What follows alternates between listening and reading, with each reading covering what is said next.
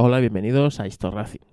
Sí, son tiempos difíciles, tiempos muy difíciles, donde cada día tenemos que lidiar con situaciones que no nos gustan y quizás no estamos preparados para ello. Muchos son los muertos. Así que desde aquí quiero mandar mucho, mucho ánimo a las familias.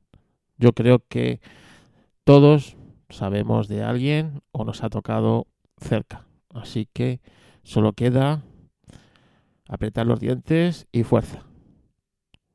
Y para el confinamiento, pues bueno, paciencia. Todo pasará y pronto saldrá el sol y volveremos a ser personas libres, felices y bueno, intentar disfrutar de lo que más nos gusta, el motor. Sigo preparando nuevos contenidos, así que mientras estos nuevos contenidos llegan, ya os puedo avisar que el sábado 4 estaré en directo en la Maratón Pod. La Maratón Pod donde durante dos días, sábado y domingo, haremos más de 24 horas de mmm, podcasting en directo. Habrá podcast de multitud de temas, de tecnología, de motor, en este caso, con Histo Racing, donde el sábado de 4 a 5 hablaré sobre el Tyrrell 6 ruedas. Así que si, bueno, el sábado no tenéis un plan mejor, ya os iré diciendo en el, en el Twitter el enlace y si no, pues en las notas de este episodio dejaré el enlace al canal de YouTube de la asociación de, bueno, de la Maratón Pod, en este caso, donde en YouTube pues se publicará en directo. Luego este podcast yo lo subiré al feed de Historracing, así que si no puedes escucharlo el sábado, por lo que sea, no te preocupes porque este podcast lo subiré normalmente al feed de Historracing, como un podcast más. Espero que salga bien, es el primer podcast que voy a hacer en directo. Sin más, os dejo con el episodio de hoy. Un café en el paddock. Esta vez he querido traer a Luis Horacio Porta. Luis Horacio es uno de los más fieles oyentes que tiene Historracing. Me ha ayudado en muchos podcasts, en más de los que él cree. Así que le convencí para tener una larga conversación de más de tres horas sobre motor y bueno, sobre nuestras pasiones, ¿no? Que son los coches, las carreras, los viejos circuitos, los pilotos.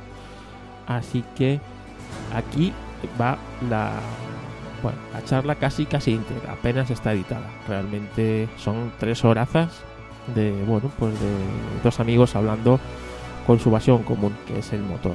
Desde aquí quiero agradecer a Luis su disposición para hacer este podcast aunque tenía bastante miedo porque bueno no se sentía capaz. Así que sin más os dejo con este conversación este café en el paddock con Luis Horacio Porta desde Córdoba Argentina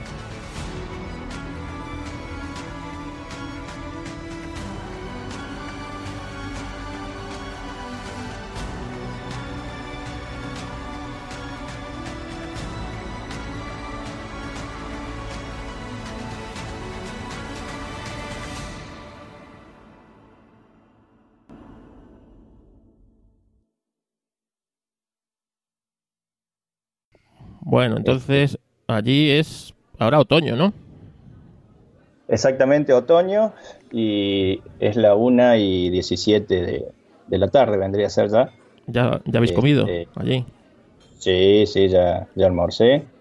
Eh, generalmente a esta hora estoy trabajando a full cuando hay clase, porque es el peor horario, el horario en que salen chicos y, e ingresan chicos.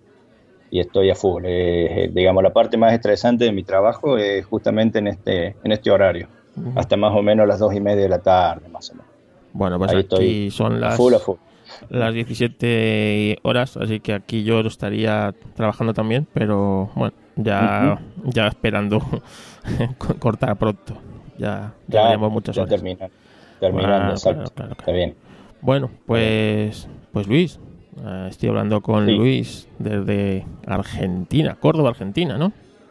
Exactamente, Córdoba. Sí, sí. Córdoba está Córdoba. como en el centro de Argentina, más o menos, para que la gente lo sitúe. Claro, exactamente, en el centro del país. Sí. y calcularle 800 kilómetros más o menos. Bueno, eso para un país Entre como 700 y 800. Eso para un país como. Argentina es cerca, hombre. ¿Es cerca o es lejos? Sí, para, y a la costa 1200. Generalmente cuando vamos a la costa este, se siente el tirón, Sí, el ¿no? viaje en auto o en colectivo más todavía. Y, y a Buenos Aires siempre cuando me encuentro con, con los amigos de allá, este, en colectivo. Viajas toda la noche, viajas toda la noche y a la mañana tempranito ya estás allá. Bueno, Este, eso está bien. Poder, este, porque imagínate tú los que están en la costa para irse hacia tu, pues también tienen lo mismo. Así Claro, que, claro, que nada. claro. Bueno, pues eh, allí se celebra el rally de Argentina, ¿no? Por tu tierra. Exactamente, sí. Es una, es una provincia muy fierrera, Córdoba. Eh, fundamentalmente eh, Define, más define fierrero para el que no esté ducho en, eh, que- en los dejes los argentinos. autos, a la gente que le gustan los autos, que le gustan las carreras, que le gustan los autos de carrera, que le gusta la actividad del motor. Ese vendría a ser un fierrero acá en Un Argentina. fierrero. Aquí Eh, Yo creo que eso lo, lo heredamos de los, de los italianos. puede ser, porque y aquí los modernos, ¿sabes cómo lo llaman eso? No. Los petrol head. está bueno, está bueno. Este, y bueno, es una, una ciudad que ha dado muchos pilotos al país, eh, incluso algunos que han tenido proyección internacional, como el caso de, de Jorge Recalde, piloto de rally. Pues el rally campeón de España de rallies. La gente Claro, se acordará claro.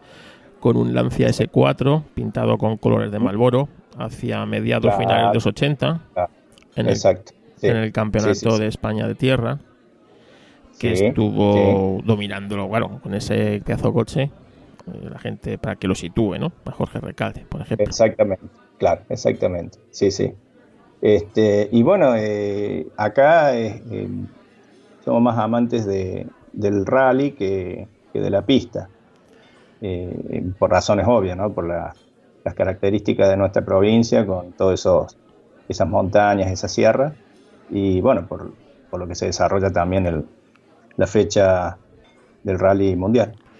Porque Este. tú me mandas muchas veces unas imágenes que te juntas Sí. con otros fierreros, ¿no? Como decís vosotros, en, Ujú. un, en un bar o un restaurante que tiene partes de coches que se han ido dejando a lo largo de los rallies, ¿no? Por ahí por Exacto. Argentina.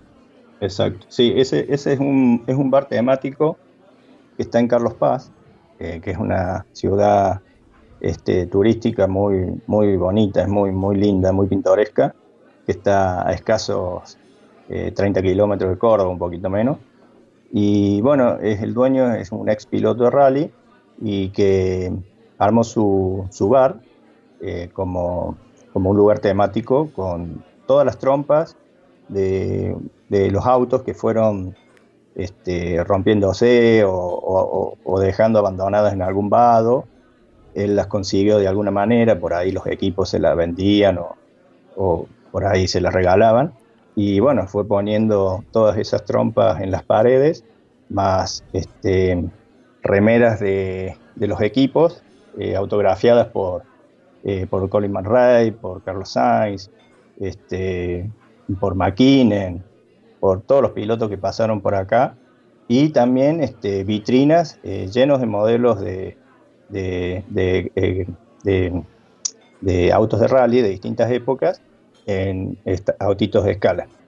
Así que es muy, es muy lindo el, el bar, es muy, y es el único que hay, eh, por lo menos en el microcentro. Hay otro que está más alejado, que ahora lo han, lo han vuelto a resurgir, que es de un ex piloto eh, Hugo Rosso, eh, no, perdón, este, Víctor Rosso, Hugo Rosso, un piloto de, rally, Víctor Rosso, un piloto que este, estuvo corriendo en, en Europa, en Inglaterra, en la época también que coincidió el desembarco de Ayrton Senna, la Fórmula Ford, eh, así que tiene mucha historia y él también tiene un bar temático.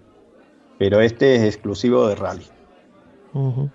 Está curioso Bueno, porque esto- es lo sí. que yo siempre he echado de menos aquí por, por mi zona, ¿no? Un sitio así de culto donde Ujú. poder juntarse los aficionados, ¿no? A, Claro. a eso. Y, y tú te juntas con otros cuantos locos de los coches exacto. Todo esto eh, surgió porque yo cuando empecé con Facebook, que creo que fue en el 2008 o por ahí, o 2009, no me acuerdo, este, empecé a publicar en mi muro, mi propio muro, este, autos de Fórmula 1, autos de rally, algún auto de calle, y bueno, toda la gente que me seguía, que no es de, de, la onda del automovilismo, medio que me tiraba la bronca, ¿no es cierto? Eh, como que me criticaba o me, hacía chistes al respecto, como diciendo, eh, vos sos el fanático del Lole o vos sos el loco de los autitos. Entonces se me ocurrió, este, para tener mi muro limpio de eso, por ahí cada tanto puedo subir algo eh, y no molestar a, la gente que me sigue, que la mayoría son amigos reales, ¿no es cierto? Eh, formar un grupo donde solamente eh, se posten fotos de autos, notas, videos, todo. Y así nace Guerrero de las Pistas, que yo le puse ese título en, honor a los, a los este, grandes, grandes ídolos ¿no? de, los, de los 60, de los 70, de los 80, que eso sí se jugaban eh, realmente la vida arriba de un auto de carrera. Sí. Entonces, una especie de homenaje. Entonces yo digo, bueno, ellos realmente son guerreros porque se subían y no sabían si iban a volver, sinceramente. Eh, como pasó con muchos, ¿no? Lamentablemente. Sí, sí, tenían, tenían todos los boletos para no volver. Exactamente, sí. No sabían si iban a, regresar. Y las mujeres también lo sabían. Por eso estaban con ellos, porque si, si las mujeres de estos pilotos no, no lo apoyaron, este, como lo apoyaron, es porque realmente este, o les gustaba también la profesión que tenía su marido, o bueno, lo apoyaban por amor, pero no ha sido muy fácil. Entonces creé este grupo Guerrero de las Pistas, fui sumando gente, algunos conocidos, este, o sea, amigos reales, y este, me, fue, me fueron pidiendo solicitud para ingresar mucha gente de todos lados, o sea, de todos lados de Argentina y de incluso también de, de otros países.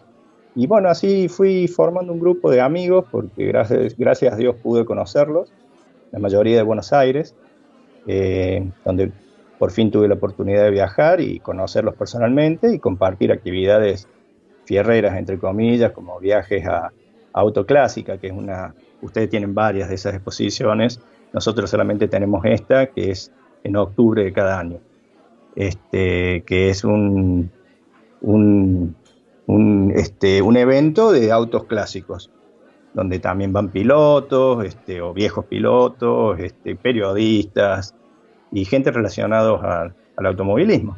Y ahí fue creciendo este grupo eh, cada vez más, pero ya con eh, una amistad verdadera, porque a, veces alguno ha venido a Córdoba, entonces también nos hemos juntado, y bueno, yo cuando he ido a Buenos Aires, que habrán sido tres o cuatro veces, este, compartimos este, almuerzos, cenas, este, eh, visitas a museos eh, relacionados al automovilismo y la, lo más, la frutilla del postre, este, las idas a autoclásica. Bueno, pues está muy bien, porque fíjate, si yo hubiera tenido algo así, posiblemente no hubiera no hubiera hecho esto Racing, ¿sabes? Porque exactamente. Si hubiera tenido gente así con la que hablar de coches, como estamos haciendo tú y yo ahora, pues eh, a lo mejor no hubiera decidido hacer esto Racing para hablar de coches. menos mal que no lo, menos mal que no lo tuviste, Carlos. Menos mal, menos mal. Así que nada, bueno, pues como veis estoy hablando con Luis Eduardo Porta. y, Luis Horacio. Pues, te, he mezclado, te he mezclado con, con, con, con Sí. Con, Luis Horacio Porta, creador del grupo de, como ha contado él, de Facebook Guerrero de las Pistas, que la gente puede meterse allí, ¿no? Allí siempre se va a poner pues fotos de los años 60 y 70 y los 80, cuando los pilotos se jugaban el tipo, cuando el sexo era seguro y las carreras peligrosas. Sí. No como ahora, que las carreras son seguras y el sexo es peligroso. Pues. Eh, y allí, pues. Eh, os juntaréis con unos cuantos locos del, del motor. Así que... Exacto, ahí hay gente eh, muy importante, o sea, no es que, todos son importantes, pero hay gente eh, más especializada en el tema, hay muchos periodistas, eh, hay un periodista venezolano que, realmente es, un libro abierto, también está Miguel Eduardo Colazo, que bueno, es un amigo este, acá de acá de Villa Carlos Paz, que es otro, este otro libro abierto y que bueno, ha colaborado en varios eh, Histo Racing. también hay varios españoles este, que también saben, también libros abiertos, con, uno, uno aprende con esa gente. Y después están los fanáticos como, como yo y, el resto, ¿no? La mayoría, que nos gusta ver fotos de autos de, de esa época o, o, ver, o, pilotos o autódromos, porque esos autódromos también tenían su, encanto, ¿no es cierto? Sí, es cierto. eran peligrosísimos, pero tenían un encanto eh, único. Pues estoy, pues como digo, con, Luis, que es uno de los eh, más fieles oyentes de Histo Racing, o de esos oyentes hardcore que, que tiene este podcast, y tenía muchas ganas de entrevistarte o de hablar contigo, como estamos haciendo ahora, ¿no? Ya que nos separan pues 8.000 o 10.000 kilómetros, no sé los que habrá desde Madrid hasta Córdoba. Por ahí debe haber. Sí, 12, por ahí. 12 13 horas de avión, ¿no? No se pueden separar tranquilamente. Sí, claro. ¿Sabes? Claro. Nos separan dos estaciones del año, ¿sabes? Tú estás en otoño, aquí ahora estamos en primavera. Pero nos unen muchas cosas, ¿no? Nos unen muchas cosas. Entre ellos, la pasión por el automóvil, ¿no? Y, y la verdad es que tengo mucho aprecio a Luis. Primero, pues porque me descubre, sin, sin que él lo sepa, me descubre muchas cosas que desconocía. Me anima muchas veces a hacer podcast y me anima a seguir adelante con el, con el Histo Racing, ¿no? Y, y la verdad es que este podcast de hoy, este café en el paddock con, con Luis, es una especie de agradecimiento de Histo Racing, mía, de Carlos, hacia, hacia ti, Luis. Porque gracias a ti descubrí los Torino, por ejemplo. Unos coches que yo desconocía y una fascinante historia que dio como lugar al podcast, uno de los podcasts más bonitos que he hecho, el de los Torino, en el que tú me mandaste información abundante, porque yo, claro, cuando descubrí, yo siempre lo he contado, cuando descubrí esos coches fue pues por un, un pintor que yo seguía, y que estaba pintando un coche, pues el frontal, ¿no? De los de los Torino y me recordaba a mi Sinca 1200.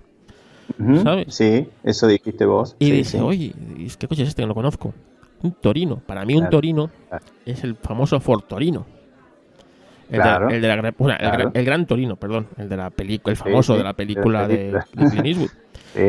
y, y gracias, y claro, y, al que primero recurrí es, es a ti, ¿no? para que me, me dieras un poco de luz y empezaste a mandarme información, información, información. Yo te animé a ir a, ahí al, evento, al evento, que hubo en, la fortaleza de Oreste Berta. Exactamente, donde tú me lo retransmitiste prácticamente en directo, me ibas mandando audios y vídeos. Exacto. y, y vi que fue un evento muy bonito, muy bonito, muy emotivo. la verdad que estuvo muy, muy bueno. Yo no pensaba ir por la cantidad de gente que se iba a golpar fui hasta la ciudad de Altagracia, donde hubo una caravana de los torinos, de la gente que se vino de todos los puntos del país con su torino, algunos más lindos que otros, otros medios medios, pero bueno, todos con esa pasión y, ese amor a la marca. Eh, estábamos ahí y justo estábamos al lado de una fotógrafa de un medio periodístico, no recuerdo cuál, y nos dice a mí y a Sara, mi señora, este, fueron a la fortaleza y le digo, no, porque yo no tengo entrada o invitación. No, dice, no hace falta, hay un predio habilitado para la gente que no entra a la fortaleza, a la fortaleza propiamente dicha, o sea, donde está el taller, sino un predio donde está el circuito de pruebas y ahí hay autos exhibidos, hay, hay food track, bueno. Y así nos fuimos hasta allá. Este, y estuvo muy, la verdad que estuvo imperdible. Antes quiero agradecerte todo lo que dijiste recién, no me diste tiempo a agradecerte. Eh, yo, Carlos, te descubro por un amigo eh, Federico López, que es un, amigo que nos hicimos precisamente amigos, amigos por, por, por la web, digamos, o sea, por el Facebook. Compartimos muchas, muchos, muchas cosas en común, música eh, y sobre todo la, la, Fórmula 1 de los 70, que es apasionante. A él pude conocerlo en uno de mis viajes a Buenos Aires, hicimos una gran amistad Y él como maneja, eh, es este, analista de sistema y maneja muy bien la tecnología, él ya había empezado con el tema de los podcasts. Y un día me llama y me dice, mira, esto es justamente para nosotros. Y había descubierto esto Racing. Y ahí te empecé a escuchar por primera vez con el podcast de Alfonso de Portago, que me pareció magnífico. Y ahí seguí escuchándote hasta que una vez me animé a mandarte un, un, mail y bueno, ahí nos empezamos a comunicar. Así que te quiero agradecer por, por las palabras que, que, tuviste conmigo y la verdad que yo te digo de corazón que yo te admiro mucho, Carlos, porque lo que haces es, es pasión pura. Bueno, como veis, yo traigo aquí a gente que me, que me saca los colores y que adoran a su líder, ¿no? Porque yo, en el fondo, tengo algo de, dictador. Necesito que, que, me, adoren, que me digan lo, guapo que soy, lo, alto, lo, bien que lo hago, esas cosas. No, en serio. Me apetecía porque, mira. No, no, pero te lo digo en serio, en serio. Este, descubrirte, eh, hacernos amigos, después con el tiempo, obviamente pero descubrir que hay alguien que, ama esta parte, esta época, el automovilismo, y, que ha hecho unos podcasts magníficos como el de los hermanos Rodríguez, por ejemplo, que fue una cosa eh, espectacular, este, bueno, todos, todos. Y el tema de los torinos, yo te voy a ser sincero, yo sabía la historia, conocía la historia, pero nunca le había llamado mucho, me había llamado mucho la atención, nunca había investigado. Y bueno, gracias a, tu pedido, porque vamos a ser sinceros, vos descubriste la historia acá ya se sabía, se conocía, pero fuiste vos que por este muchacho este, que es pintor, que yo también lo tengo de amigo, descubriste el auto y me empezaste a, consultar. Y bueno, eso me, ayudó a mí también para, para, salir un poco de mi rutina y empezarte a mandar información y empezar a, conocer un poquito más la historia. Así que te lo agradezco también. Pues eh, nada, y es que para mí es apasionante porque claro, uno cuando cree que hombre, no lo sabe todo, es decir, yo nadie sabe todo pero en el, del automovilismo europeo más o menos si controlas un 80%, ¿no? Siempre hay algo que te queda por descubrir, pero los coches, las historias, los mundiales, siempre hay pequeñas cositas, ¿no? Que me gusta que vas descubriendo, pero más o menos tienes un amplio conocimiento de las cosas. En mi caso, del automovilismo norteamericano, también conozco bastante, pero sí, pero claro, el automovilismo en el Cono Sur es muy desconocido para mí, ¿sabes? Exacto. Sí, sí, y es muy rico también. ¿eh? sí, es muy rico. Brasil, este, Venezuela misma, con este chico Julián, que es periodista, eh, ha tenido mucho, mucho automovilismo, muchas visitas de, eventos internacionales eh, que yo no conocía. Bueno, y él se encarga de difundirlos, con fotos de la época y todo. Incluso una Maserati 250 que era de, de Fangio, terminó en Venezuela, la compró un piloto venezolano que vino a correr justamente, que se dio esa casualidad que vino a correrla acá en Córdoba, este, que fue la única carrera de Fórmula 1 que se hizo en Córdoba. Este, no, tuvo puntos, pero corrían en un parque que está relativamente cerca de mi casa, que se llama el Parque Sarmiento. Y bueno, son cosas que hoy serían imposibles que se, pudieran realizar. Una locura sería. Pero bueno, este, volviendo a los torinos, eh, sí, es una historia para mí. Que acá se la, se la fue, por ahí se la, se la exagera, ¿no es cierto? Sí, para mí descubrirlo fue fascinante. Fue fascinante y ya digo, y, gracias a ti, pues fui descubriendo un poco más, fui investigando. Y claro, y dio a un podcast que mucha gente me ha contestado me respondió, ¿no? Como que no conocían realmente esa historia, porque es una historia muy argentina, ¿no? Muy de Exacto. muy argentina y tampoco mucha gente conocía la, la carrera, ¿no? Las 84 horas de Nürburgring. Yo tampoco. Qué locura, ¿no? Qué locura, 84 horas. Sí, la investigación tuya sobre las características extrañas que tenía el reglamento. Bueno, de la carrera. esa investigación me costó, sobre todo muchas veces me cuesta, o sea, ya no encontrar información, entenderla. Exacto. Porque entender eso y, y, bueno, recurría a bastante gente, más que tú también eh, me mandaste muchísima información, muchísimo, y pude eh, montarme mentalmente, ¿no? Como pasó, para luego poder explicárselo a la gente, ¿no? Y hacer un podcast. Pero ahí es un podcast en el que entre, entre tú, entre toda la información, realmente descubrí la historia. Cuando descubres algo nuevo, para mí era nuevo, o sea, yo ni siquiera conocía a los torinos, pues eh, te da una, satisfacción y, una, no sé, eh, alegría, ¿no? De conocer un poco más, ¿no? Y, eso gracias a ti, que me estás descubriendo muchas, muchas cosas del automovilismo argentino. Así que gracias. Pero no, no vamos a hablar aquí. La estoy conociendo porque te digo sinceramente, yo siempre miro hacia afuera, me gusta mucho la Fórmula 1, este, y por ahí el turismo carretera, que es, este, es muy, no lo voy a decir, me van a, se van a enojar por ahí conmigo, pero es, muy, es, más de Buenos Aires, este, de provincia de Buenos Aires sobre todo, eh, si bien eh, recorrió todo el país el turismo carretera en sus inicios, este, yo tampoco conozco mucho de la categoría. De a poquito eh, me voy informando y conociendo, pero como te digo, o sea, a mí siempre me apasionó eh, la Fórmula 1, los prototipos de los 60, de los 70, el Le Mans, Nürburgring, bueno, todo eso que, generalmente hablamos o escuchamos en, en Histo Racing. Esto fue la primera vez que, creo yo, de no equivocarme, que saliste de, de la línea lógica hiciste un podcast con el riesgo de que por ahí a la gente no le interesara, porque era algo muy, como dijiste vos, muy argentino. Ya, pero yo creo que sí, porque es una, es una carrera. En el fondo a nosotros nos gustan las carreras. A mí me gustan las carreras, me da igual donde sean. Es más, desde que tengo más trato contigo, he vuelto a aficionarme al turismo carretera. Eh, fíjate, ahora que no hay carreras, este fin de semana hay carrera del turismo, del turismo carretera, ¿sabes? Ya tengo ahí marcado en el, en el YouTube que me avise cuando sea, o sea, y sobre todo... ¿Vas a contar tu, secreto a la audiencia española? Sí, sí, sí, puedes, puedes, cuéntame, Yo no entiendo cómo te, te pones a ver las carreras de turismo nacional, de turismo carretera, y me mandan mensajes y me decís, che, mira cómo lo tiró este el otro, mira, o mira cómo va este de bien, qué sé yo. Ah, era un personaje, Carlos. Sí, porque, claro, es decir, me fascinan y me horrorizan los coches por partes iguales, ¿vale? Sí, sí, sí. Estéticamente no me gustan nada.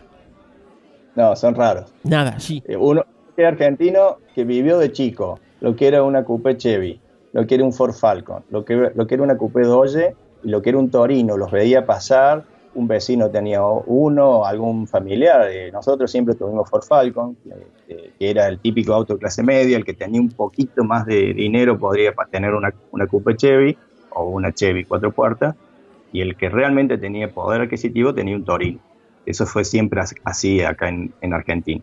Entonces esos autos quedaron y siguen. Nada más que ya casi creo que solamente tienen el baúl, la tapa del baúl y el techo de chapa de cada modelo y de, lo demás es todo de fibra. Porque claro, este es, un, es un chasis tubular al uso.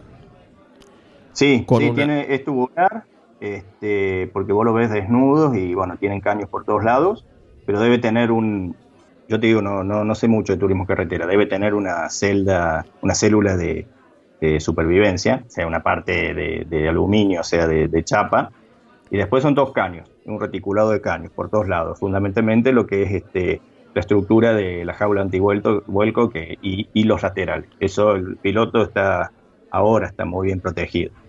Y después todo fibra y todo componentes americanos, o sea, de, amortiguadores, de rótulas, bueno, todo eso, frenos. Este, o sea, son, están muy evolucionados. Uno los ve por fuera y no parece, pero están muy evolucionados. Y el motor respetan el bloque original. El bloque de Falcon de 6 cilindros, el bloque de la, de la Chevy también de 6 cilindros o del Chevrolet. Y en el caso de Torino y de Doge usan el del Gran Cherokee que no sé si se sigue haciendo, no se sigue haciendo. Las Gran Cherokee, no sé si, calculo que en España se conocieron en la época del, 90, que eran las famosas este, 4x4, las Gran Cherokee. Sí, sí. Hasta hace cuatro días. Bueno, aún hay el Gran Cherokee modernos. No, pero son seis, cilindros también. Son seis cilindros, pero ese block usa, comparte Torino con Dodge. Con su, con su tracción trasera, ¿no? Todos los coches. Sí. Y con esa. Carburador. Carburador, a la antigua usanza. Cambio de marchas. Eh, no, sí. Y, sí. Y luego, pues, esa forma entre. La trasera me gusta porque es muy clásica, pero la delantera no me gusta nada. Me parece. No, porque eso es, una, es un diseño aerodinámico. Que le van cambiando las trompas de acuerdo al circuito, con menos o más carga. Sí. Sí, y eso, quieren recordar a esos torinos carenados de, pues eso, de esa época de los 60, acuérdate ese diseño de Berta, ¿no? Las liebres, las famosas liebres. Las famosas liebres y tal. A mí no me, no me entra por los ojos, es cierto, pero luego las carreras tienen ese componente de lucha, esa, son muy vibrantes y sobre todo el, el comentarista, los comentaristas argentinos que para los españoles nos llama muchísimo la, atención. Escuchar esas carreras sin sonido pierden mucho. Sí, sí. Para, mí. Es que eh, se relataban así las carreras eh, anteriormente también. Y además tenías el avión que, iba transmitiendo eh, por radio. Esto te hablo cuando, estaba cuando se corría en ruta, ¿no? en el rally pasa lo mismo. En el rally el avión transmitiendo cómo veía el auto desde arriba, este, eh, bueno, había que tener mucha imaginación porque este, le ponían mucho, mucha espectacularidad al relato, o sea, al estilo de que estuviera relatando un partido de fútbol. A eso voy. Y claro, este, y yo es, todo un folclore. He vuelto a, redescubrir esas carreras y ahora, pues ya te digo, estoy volviendo a ver carreras y con lo que dice Luis, ¿no? Muchas veces estamos ahí un sábado a la tarde comentando, viéndolas los dos en, por, el, por el YouTube y, y, comentándolas, ¿no? Y, sí, es cierto. Y realmente, pues bueno, al, aficionado a las carreras le gusta, es como al aficionado al fútbol, ¿no? En el, fondo le gusta ver fútbol. Y partidos de todas partes del mundo. Claro, y cuando es el mundial estás viendo un Costa de Marfil cambia, que dices tú, ¿qué me importan a mí? El Costa de Marfil cambia y ahí lo, y lo estás viendo. Pues esto es igual. Sí, sí, sí. Y bueno, acá este, en Argentina hay carreras todos los fines de semana, no solamente a nivel nacional, sino que cada provincia tiene sus su carreras y cada pueblito o ciudad también las tiene. O sea que es impresionante eh, los fines de semana la cantidad de carreras que hay. Tenés midgets, este, tenés karting, eh, bueno, tenés campeonato argentino de motociclismo, de speedway, de rally, de, bueno, de turismo hay distintas categorías por todo el país, no solamente el turismo nacional y el turismo carretera. Eh, bueno, después hay otra categoría que se llama Top Race, B6, que creo que los motores son de Berta, que ahí entran autos, digamos, más elegantes, como los Mercedes, los, los Ford Mondeo, eh, bueno, este, los, los Vento, bueno, todo ese tipo de auto grandote, así un poquito más lujoso, pero todo hecho en fibra, ¿no? Todo hecho en fibra pero tampoco lo sigo mucho. Y el Super TC2000 que vendría a ser este, la categoría reina, digamos, o la que tiene mayor evolución técnica en el país. Sí, que este, es la famosa carrera del, de final del año pasado que estuvo tan reñida, ¿no? Hasta la última hasta la última vuelta. Claro, claro que se dieron cera, que vamos, es una típica carrera para hacer afición, realmente los coches adelantándose, tocándose, se volvían, recuperaba posición, la volvía a perder, luchando curva a curva. Y, y, cualquier entre los dos primeros y cualquier y el tercero ahí a, a, dos segundos que cualquier fallo de uno de los dos se podía colar el tercero y ganar la carrera. Sí me acuerdo sí sí me acuerdo un, final de un final de, temporada espectacular, ¿no? ¿Cómo, no vas a hacer, cómo no se va a hacer afición con esas, esas carreras?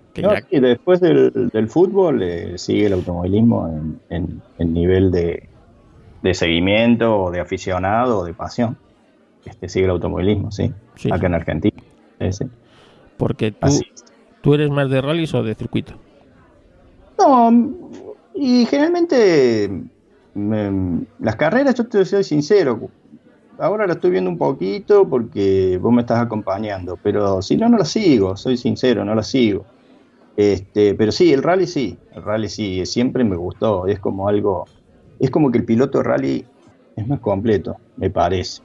No, no digo si sea mejor o peor, es, más completo porque, y vos ves ahora las cámaras adentro de los autos de, de, este, de estos últimos autos que son fascinantes, van, van a fondo, van a fondo.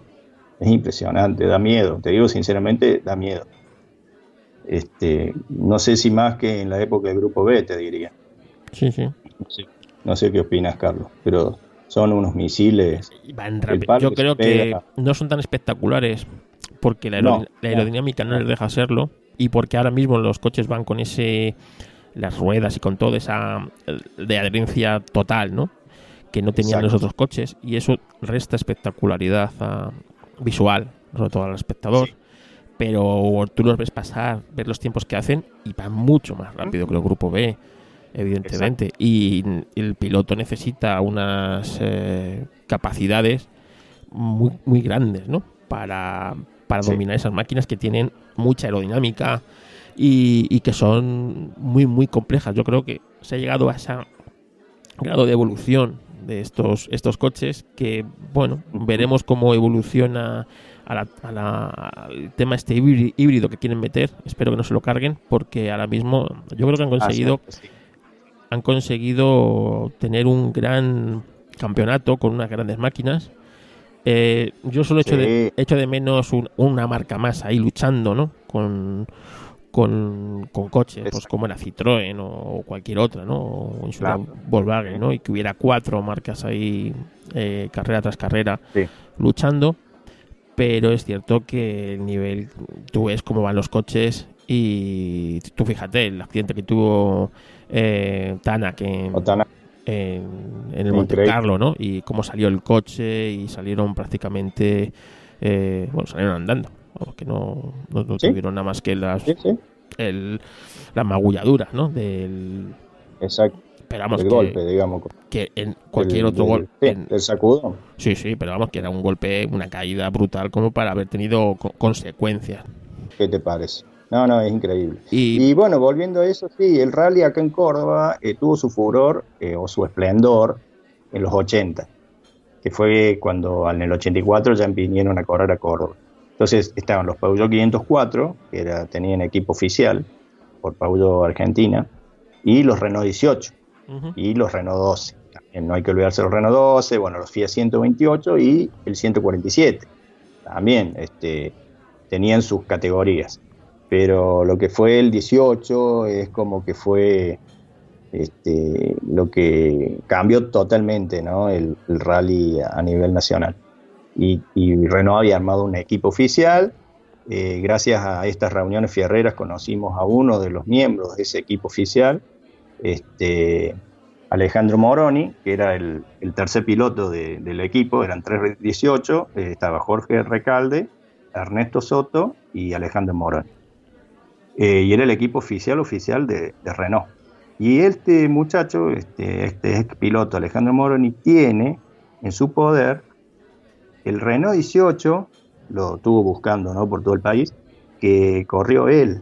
Estaba el casco tirado, pero se dio cuenta por un número que era el auto de él. Se lo lleva, eh, le lleva el motor a Berta, diciéndole si se lo podía hacer como se lo hizo en ese momento, como lo hizo Renault en ese momento. Lo convenció, Berta se lo hizo, él eh, recuperó todo lo que es carrocería, eh, antivuelco, asiento, los cascos los tenía, los cascos originales este, bueno, el auto es original, original, y lo ha puesto en marcha cuando lo hemos ido a visitar. Él tiene un hotel en Villa Carlos Paz, ahí tiene el auto, y el sonido no te lo puedo explicar, este, Carlos. El sonido es, es infernal, infernal. Y es un auto muy, muy bonito. Bueno, el Renault 18 es un auto muy, muy lindo. Acá tuvo un éxito impresionante. Así que hasta ese lujo tuvimos de, gracias a, a estas reuniones de fierreros, de contar con, con Alejandro Moroni en las reuniones, ¿no? Él cuenta anécdotas de Jorge Recalde, que él trató de aprender lo que más pudo, pero era, un súper dotado Recalde porque se subía un Fiat 600 de rally y podía pasar al 12 y este, ahí nomás este, adaptarse al 18, el 18 al Mercedes y así sucesivamente, un tipo que se adaptaba a todo tipo de potencia y a todo tipo de auto. Porque es cierto que el argentino siempre ha hecho de la, de la virtud, o sea, del, del, del, digamos, de la escasez, una, una virtud. Y sí, porque siempre estamos, estamos jodidos acá. y entonces este, le vamos buscando la vuelta. Eso dicen. Y eso quizá también sea parte por la que, eh, bueno, pues siempre habéis destacado en, en muchas cosas, ¿no? Eh, con, sí, puede ser, sí. Con, con coches menos potentes habéis, habéis sido capaces de hacer pues fíjate, los Torino, ¿no? Por ejemplo, la historia de los Torino, ¿no? Exacto. Con, con retales de aquí, de allá, no sé qué, no sé cuál, fabricar un coche y, y plantarlo en, Ujú. en, en Urrin para, para hacer las 84 horas. Y Claro. Sí, sí, sí. Esa fue una ocurrencia de Juan Manuel Fangio. Una idea, no una ocurrencia, una idea de Juan Manuel Fangio. Que Renault Francia eh, no estaba muy de acuerdo. Porque ellos, si los, los torinos hubieran ganado, hubieran dicho, eh, tenían nuestro apoyo. Como no ganaron, se quedaron piolas. O sea, nunca dieron el apoyo eh, eh, final eh, a la a la experiencia esta de llevarlos a correr a, Europa. En cambio, eh, Renault Argentina este, los apoyó y sobre todo Berta, ¿no? Berta fue el, el hacedor fundamental. Él hizo la selección de los pilotos, que también trajo este, controversias acá en Córdoba, porque quedó un piloto afuera que era número uno, un pilotazo que fue este, eh, Gradasi, que, Berta lo lleva a Gradasi a Europa antes de toda esta gesta para llevar el Torino, ver qué, qué, qué- pasaba con la gente al ver ese auto y que lo querían hacer correr en el Rally Monte Carlo. Y al final decidieron hacerlo correr en, en pista y no en un rally. Y toda esa vuelta este, fue Gradasi con ellos, Gradasi probó el auto y todo. Pero después queda afuera. Bueno, son cosas que siempre van a, van a suceder cuando hay que seleccionar entre tantos pilotos buenos este, los que van a ir a Europa. Y, bueno, cuando fui ahí al evento este de, los 50 años en, la Fortaleza, eh, escucharlo Berta eh, en vivo en directo, yo te mandé el audio, eh, ah, es una cosa increíble. Todo lo que cuenta de Juan Manuel, de cómo le abrían las puertas, de, pero era una cosa increíble, increíble que, que una persona haya logrado eso este, en Europa, ¿no? porque recuerdo que hace un año más o menos quedamos en que este año teníamos que sacar el podcast de Fangio. De, de Juan Manuel Fangio, sí, donde ahí Miguel Eduardo Colazo tiene una participación importante porque él entrevistó este, muchas veces a Juan Manuel, incluso ha, ha compartido comidas acá en, en Córdoba, en la casa de Marimón, de Domingo Ma- Marimón, el papá de Onofre, que, que sufre el accidente fatal en Nürburgring. No Y, sé si recuerdas. sí, sí. que- y, que- sí. no, y lo que te decía, que claro, este año vamos a ver si lo podemos dar forma a ese, a ese podcast de Fangio. Y además Sí. luego ha venido Netflix a... También, a darle yo- un empujón. Yo no, lo, yo no lo esperaba, vamos, que, No, yo tampoco. que, No, yo tampoco. que esto fuera. Y ha sacado hace una semana el- un bonito documental sobre la figura de, Juan Manuel Fangio. Tú eres fangista, supongo. Eh, sí, yo no lo vi correr, obviamente, por razones de edad. Yo soy más del Lole, de Carlos Alberto Reutemann, porque pude seguir su, su carrera este, por la tele. Y bueno, después te cuento que lo pude conocer personalmente, que eso ha sido algo. Eh, no, no tengo palabras por, por, por haber vivido eso. Eh, pero Fangio lo conozco por los documentales, por lo poco que le he ido, y bueno, pero te das cuenta que ha sido un, un tipo, tipo, no sé, como decirte un Messi o un Maradona, solamente hablando de fútbol, ¿no? Este, tipos que nacen tocados por la varita, varita mágica, porque todo lo que hizo este, es, increíble, realmente es increíble. No, yo eh, invito a que veáis el documental, está en Netflix. Y si no, Sí, pues se puede conseguir. si no, no se, si no se podrá bueno. conseguir por ahí, por, por, por como la gente sabe cómo buscarse las habichuelas en estos casos. Pero vamos, está en Netflix, abierto a, a todos los que tengáis Netflix, que soy seguro que soy la mayoría. Y, y bueno, yo tenía miedo realmente también, ¿eh? De cómo podían enfocar esto. Y luego me, me gustó. el- no vamos a desvelar nada para que la gente lo vea. ¿Vale? Eh, lo único que podemos Dale. decir es que pues Fangio ganó al final cinco campeonatos. Eso yo creo que no nadie lo va a descubrir en el. No. O sea, nadie se va a llevar la sorpresa, ¿no? De, de eso. Y que. No, pero. Me, me gustó que, bueno, han respetado mucho el, tiemp- el tiempo, ¿no? El tiempo en el que Fangio corrió. Yo creo que muchas veces no tienen ese respeto, no por la figura de Fangio, sino por el, el tiempo ¿no? que le tocó vivir a, a Fangio y correr las carreras. Porque, Sí, sí. primero, aquellas carreras, no los mundiales de aquella época no eran 20 carreras, No, no, no. eran 8. Eran muy poquitas. Sí, muy poquitas. Eh, aquellas carreras eran, aquellos coches eran muy peligrosos, muy rápidos y muy peligrosos. Esos coches Exacto. Eran una lata de sardinas, literalmente, en el que el, Sí, el piloto era el elemento que menos tenían en cuenta a la hora de hacer el coche. exacto. Es decir, si tenían que ponerle el depósito debajo del culo, se lo ponían debajo del culo. Y si, Sí, exacto. Sí, sí, sí. y, Es así. y si Y explotaba, orillaban, pues- los, orillaban los 300 kilómetros por hora. ¿eh?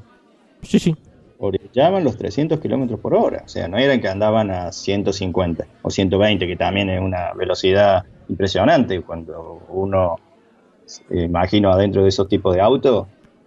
eh, pero eh, eh, ellos andaban orillando los 300 kilómetros por hora. entonces, no, no, eso, eh, eh, bueno,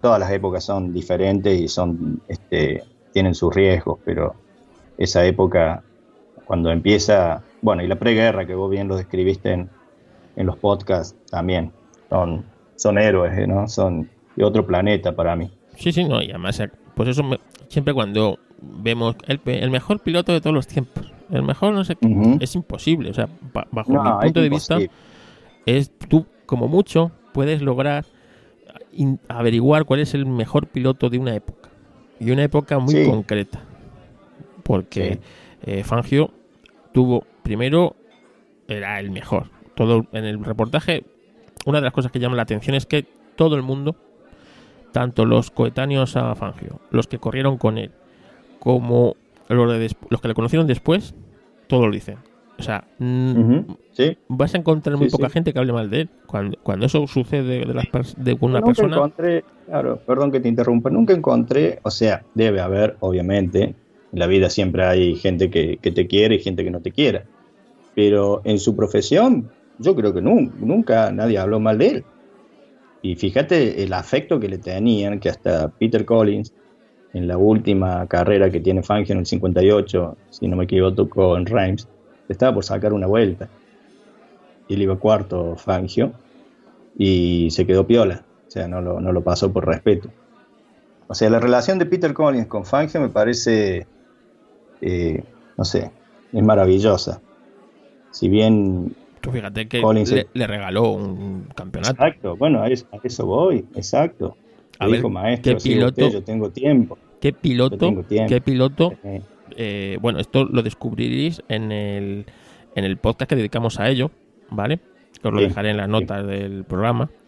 Cuando, bueno, en el programa de, de Collins, ujú, que le- Claro. le, dedicamos el campeón generoso, ¿no? Y es cierto que él podía haber ganado ese campeonato del mundo. tranquilamente. Porque tranquilamente. Muso se niega a cederle el auto. Este, y, Recordemos y Collins lo eh, el boxe y lo ve a- que para Fangio en boxe, da- dará la vuelta que le correspondía y se mete y le dice siga maestro. que Fangio rompe el, rompe el Ferrari Sí, y Sí. se mete en boxes y no, no pueden arreglarlo.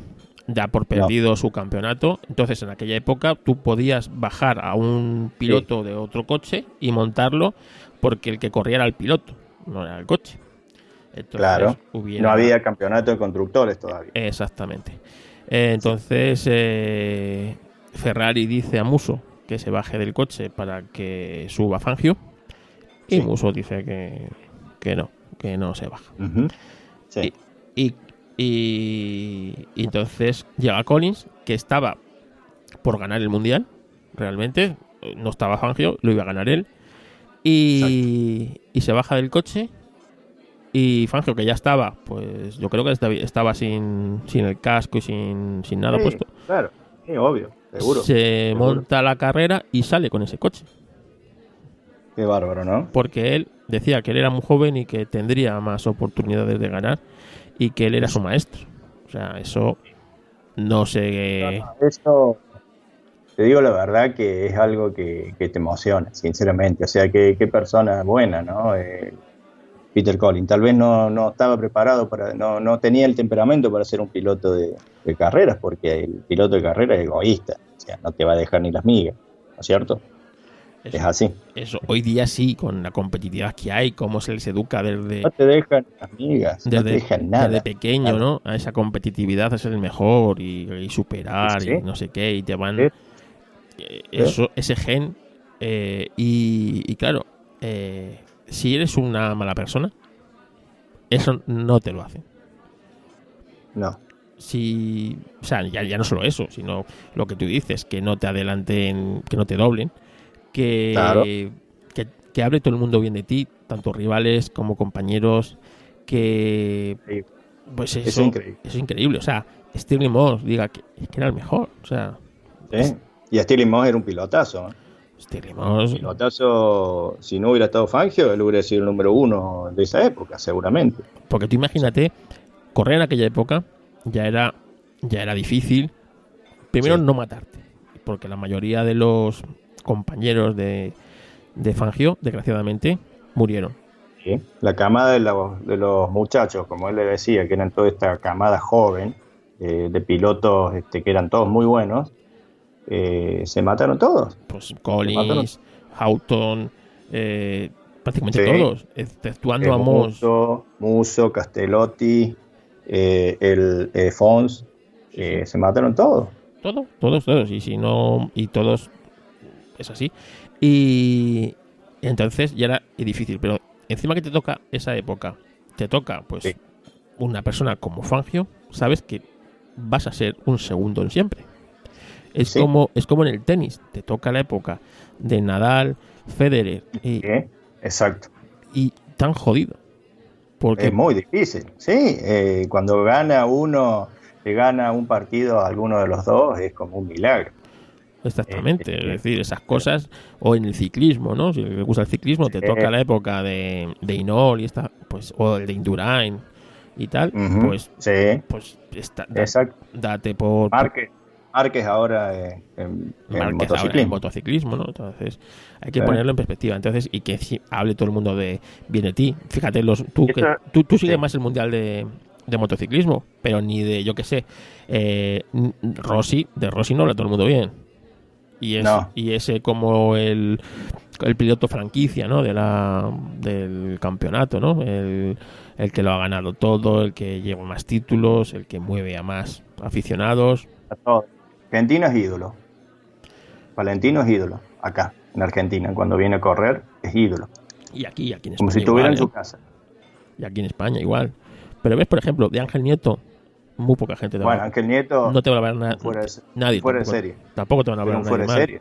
Un fuera de serie. Total, totalmente. De Agostini no sigo tanto, pero yo creo que tampoco nadie va a decir nada malo de Agostini. No, otro fuera de serie. Sí, sí, sí. Sí, de Rossi sí, de Márquez también pueden hablar mal. Tal vez por la época que ahora, que ahora se estila eso. Antes tal vez no, no se estilaba eso el periodismo y, y las declaraciones, porque vos fíjate que es, es, es algo raro, ¿no? Es algo como que no, no lo puedes creer que todos hablen bien de él y todos lo admiran, porque en, en Nürburgring 57 vos lo ves en el podio a los tres y la felicidad que tiene Collins, esa foto a mí me, me- siempre me llamó la atención. Es como si él, él hubiera ganado, parece que él hubiera ganado. La felicidad de, de abrazarlo Fangio y Houghton también, ¿no? Este, hoy no lo ves, hoy ves que es cara de traste en, lo- en, lo- en los podios. Ahora no tanto, pero en la época que estaba Rosberg con, con Hamilton o, o Weber con, con Vettel, había cara de, perdón por la palabra, unas cara de culo. Sí, sí. ¿O no? ¿O no, Carlos? Eso sí, eso sí. Y la verdad es que, no, y lo bueno que tiene el, el documental es que Sí. trata muy bien la figura de, de Fangio, ¿no? Así que eso me gustó. Y cómo va, Sí. bueno, poniéndolo en perspectiva con esa época tan difícil, o sea, tan bonita, porque es la que nos. son de las épocas que nos gustan a nosotros. Yo prefiero mil veces esa época a la actual. Que, que pero tan, tan difícil y cómo van poniendo en perspectiva pues eso y cómo bueno algunas entrevistas están muy bien no La- de las que tiene el reportaje otras están de más pero hay pues eh, hay muchas opiniones y que ponen ahí en las que bueno dan a entender la, figura ¿no? el, valor de la figura de, de Fangio que allí en Argentina supongo que será como pues como un Maradona no una especie un, un dios no allí Sí, este, te, soy sincero, o sea, eh, acá somos más futboleros, o sea, no es que yo sea más futbolero, más futbolero, pero el fútbol está primero, en primer lugar. Y Fangio, eh, obviamente que sí, sobre todo en Balcarce, obviamente, Balcarce la cuna de, Juan Manuel. Eh, pero no es que se hable mal de él, pero acá, viste, como siempre, se le busca la quinta pata al gato y bueno, siempre, siempre vamos a hacer así con nuestros ídolos, ¿no? Este, ni decirte de Carlos Reutemann, que siempre lo, tratan muy mal, la gente que no conoce Su, trayectoria y, su talento. Pero bueno, somos así los argentinos. Pero a mí lo que me, también me, hizo un nudo en la garganta, o sea, me emocionó mucho verlo a Hans Hermann eh, hojeando un libro de fotografías y emocionarse. Calculo que estaba mirando una fotografía de, de Fangio, ¿no? Sí, sí para que veas y, hace ya años, ¿eh? Oh. ¿Eh? Sí, sí, sí. Así que nada. Y oye, y otro de los pilotos tuyos, franquicia, o que siempre me has hablado de, él, es Lole, ¿no? Que es Carlos Reutemann. Sí, sí, sí. Sí, porque él ha sido contemporáneo. Eh, Carlos Reutemann este, es un caso extraño porque él no, no, hizo la escalera que hace todo piloto para llegar a manejar un, un monoplaza, eh, un Fórmula 1, si es que llega eh, lo le llegó. Él empezó en turismo, en turismo en pista. Antes del turismo corría en pista y corría en montaña. Y él debuta en montaña el 30 de mayo de 1965 acá en Córdoba, en la cumbre. Y en la próxima carrera eh, lo hace con una, una Berlina 1500, un Fiat. Y en la próxima carrera, en julio, en Villa Carlos Paz gana. O sea, ahí ya te das cuenta qué tipo de, piloto, de piloto era. corrían con mocasines. Yo no sé cómo hacían para manejar con mocasines en plena montaña, que lo difícil que es la montaña, ¿no? Este, y bueno, y en el 70, eh, después pasó por turismo carretera, que no tuvo grandes logros, eh, y es por prototipo. Era esa categoría nacional donde los autos eran súper evolucionados, parecidos a los Porsche este, de la época en Europa, un 917, un 908, bueno, una, una 512. Era, eran autos así de un diseño muy avanzado. Eh, viaja a Europa y debuta en el equipo argentino del ACA, el Automóvil Club Argentino, compra dos eh, BT30 directamente a Brabham y él debuta en Hockenheim el día de su cumpleaños, el 12 de abril de 1970, cumpliendo 28 años, ¿eh? mira la edad con la que él inicia su, su carrera en Europa, con 28 años. Que ya ahora sería un, viejo, digamos, para, bueno, eh, lo, que es la, Fórmula 1 actual. Fangio empieza con, 37. Con 37, mira vos. Y bueno, entonces empezó a escalar, sale su campeón de, de la Fórmula 2, eh, fue, fue campeón Ronnie en esa época, él tuvo un accidente, entonces no pudo competir en algunas carreras eh, hace un debut no oficial en, el año 71, cuando se corre un Gran Premio Argentina sin puntos, que gana Chris Amon, y él sale tercero, este, alquilándole un, un este, McLaren eh, a, a, a, Jo Bonnier, a Joaquín Bonnier, que era del equipo de Joaquín Bonnier. Sale tercero. Y ya en el 72, ya por puntos en Buenos Aires, hace la pole, ahí ya debuta oficialmente con Brava, con un BT-34, hace la pole, le, gana la pole a Jackie Stewart, que cómo será que, que los equipos empezaron a protestar, que en Tyrrell, eh, Colin Chapman, todos empezaron a protestar que no puede ser, que debe haber algún error en los cómputos, cómo puede ser que este novato haga la pole position acá y no la haga Jackie Stewart. Y no, estaban bien los, los, los, tiempos estaban bien tomados y bueno, eh, debuta con pole en Argentina. Y bueno, después este, eh, va, escalando, digamos, va, tomando experiencia y en el 74 llega su primera victoria también con el Brabham, el bonito Brabham BT44, no sé si te gustaba ese auto. Sí, me encanta. En, en Kyalami, en Sudáfrica. ¿Te gustaba? Sí, Carlos. Sí, sí, me encantaba, me encantaba. Es uno de esos coches, de esos coches muy bonitos de la Fórmula 1. Es que esa, es- esa época yo creo que dio de los coches más bonitos que pueda haber la Fórmula 1, ¿no? Es el Brabham ese. Eh, los Ligier me gustan mucho de esa época. Eh, sí, una belleza, sí, sí. una belleza con, con esa toma dinámica Esa- o exactamente. periscopio que le dicen también enorme. Sí, sí, Y bueno, y hablando, volviendo al Lole, este, así como resumen, eh, perdió el campeonato por un punto, por una desobediencia que le costó muy caro, que fue haber dicho que no vio el cartel en, en Brasil 81, que estaba lloviendo, y nunca a él le dijeron qué diferencia había con Jones, porque él firma un contrato donde dice que si la diferencia es de, de, de no recuerdo bien, si era una diferencia menos de 7 segundos, eh, podía él eh, mantener la posición. Si la diferencia era, era mayor o algo así, no estoy muy seguro, debía dejar pasar a, a- a Alan Jones. Él esa, esa carrera la gana de punta a punta, eh, sale primero con lluvia y, y termina primero. Pero nunca le marcaron la diferencia que él tenía con Alan Jones. Y bueno, a partir de ahí, bueno, fue un, fue un desobedecimiento, de- o sea, no respetó un contrato y ahí ya el equipo este, le da la espalda. Porque tuvo y- la mala la mala suerte, ¿no? De, de sustituir a Niki Lauda en Ferrari. Yo creo que Bueno, eso, eso, también. es muy mala Sí, eso también. Él siempre quiso correr en Ferrari. Incluso él le escribe una carta en su Ferrari y este, ofreciéndose como piloto de, de Sport Prototype, de las famosas 312. Y Ferrari lo invita a correr. Y corría con, con Carlos Pache. Eh, y con, en la época corría este, eh, Pache, Reutemann, Tim Schenken y no sé si era Ronnie Peters. Y obtuvo buenos resultados, creo que tiene un segundo puesto en, en alguna de estas competencias de larga dura- duración, no sé cuáles, este, pero obtuvo muy buenos resultados. Bueno, a partir de ahí habrá quedado un antecedente de Reutemann en, en Ferrari, si bien ellos querían a, a Ronnie Peterson, pero Ronnie Peterson no sé qué pasó con él y bueno, optaron por Lole. Que, que bueno, y ahí también una mala relación con Nicky Lauda. O sea. Lole no te voy a defenderlo porque era un tipo jodido.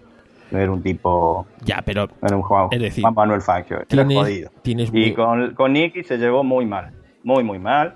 En Brasil 77 este, gana un carrerón ahí en, en Interlagos, en Brasil. Eh, Nicky queda segundo.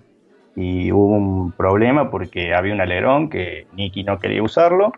Eh, Lole le dice a los mecánicos, che, ¿y este alerón? No, no, dice, era para Lauda, pero no lo quiero usar. Lo probemos se dio cuenta que con ese alerón iba a ganar la carrera. Gana la carrera, Nicky del podio directamente, lo más rápido posible, toma un vuelo a, a Europa y se presenta a la oficina del comendador y le dice, yo soy el piloto número uno de ahora en más, yo quiero todo este, el equipo y todo lo, mejor este, para el auto y para mí este, de ahora en más. Y bueno, a partir de ahí ya él puso los puntos sobre las IES y bueno, primer piloto y primer piloto. Eh, y cambió la cosa. Lole no tuvo un buen año en el 77, en el 78 queda como primer piloto este, con Gilles Villeneuve, que tuvo una relación espectacular con Gilles. Gilles lo, lo tenía como un maestro. Y ahí podría haber este, ganado el título, pero aparece el, siempre estuvo marcado por la mala suerte el, el, el Sí. Lotus 78. Sí, parece, Después parece. fue, el 70 fue- después fue el 79 y bueno, ahí olvídate. No, Y le no toca, había- él, él le decía a Mauro Forger, le decía Mauro, no es más rápido, no es más rápido que nosotros en la recta, el problema es en las curvas, dicen las curvas, es impresionante cómo se nos va. Claro, estaba pegado al suelo, era una escala eléctrica. exactamente. Pero también tuvo, Claro. la, tuvo la mala suerte de sustituir a otro mito, ¿no? A, a Ronnie Peterson en, en la escudería Lotus. Y claro, Exacto, sí, y tuvo la mala suerte de que Colin Chapman lo quería, Lole, lo quería, o sea, lo quería como piloto, sí o sí lo quería en su, en su equipo. Pero Colin Chapman se durmió en los laureles y los otros equipos este, le copiaron la idea, incluso la mejoraron, como el caso de Liger, que le mejoró la idea. Que viste que eh, las dos primeras carreras las ganan por, por afán, como decimos acá. O sea, fue impresionante la ventaja que sacaron en esos dos Liger. Y él, él le decía a Colin, si seguimos desarrollando el 79, podemos hacerle, podemos hacer un mejor papel, o podemos desempeñarnos mejor. Y no, él estaba con el 80 el Ole prueba el 80 y nos contó a nosotros, era un auto que se arrastraba por el exceso de, efecto suelo que tenía. Entonces se, arrastraba y no andaba, o sea, no funcionaba. Es decir, era, era un concepto ya que se había pasado hacia el otro lado. Él, nos cuenta personalmente eso, que no, no, no, funcionaba, o sea, directamente. Yo, yo, yo quería este, que se, se, siguiera desarrollando el 79, pues yo estaba seguro que le podía sacar más, pero nunca le dieron bola. Y te quería contar con respecto a la charla esa que tuvimos con, con Lole, con este grupo de gente que muchos eran de guerreros y otros este, que, que los conocí ahí, que él nunca habló mal de nadie. O sea, un tipo también es, político, pero yo creo que es sincero. O sea, nunca habló mal ni de Frank Williams. Lo único que se le preguntó de Nicky Lauda hizo el típico gesto como diciendo, viste, que un tipo jodido, más o menos. Pero con Jill, bueno, con Jill este, fue una relación estupenda. Eh, con Alan John nunca dijo nada, ni con Frank Williams nunca dijo nada. Nunca dijo nada.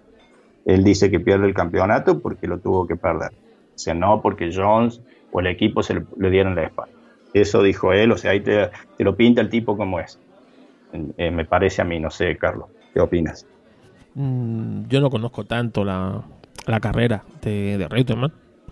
Pero he visto un reportaje muy amplio que hay de Carlos Reutemann y tal. Y sí, realmente eh, eso lo pone, ¿no? Y también es que la, la Fórmula 1 ya en aquella época era muy, muy política. Entonces, eh, bueno, él, es cierto que dice que no, que, que, que lo, que lo tiene que perder. Entonces, bueno, también es cierto que nadie apostaba por por ese Williams eh, del, del, 81, ¿no? Con ese... No.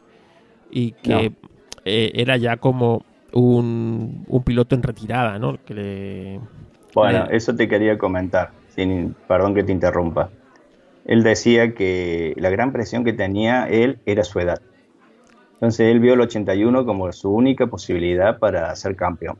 Porque las condiciones siempre las tuvo para ser campeón. Era un talento natural. Te, lo puede decir hasta el más detractor de, su, personalidad.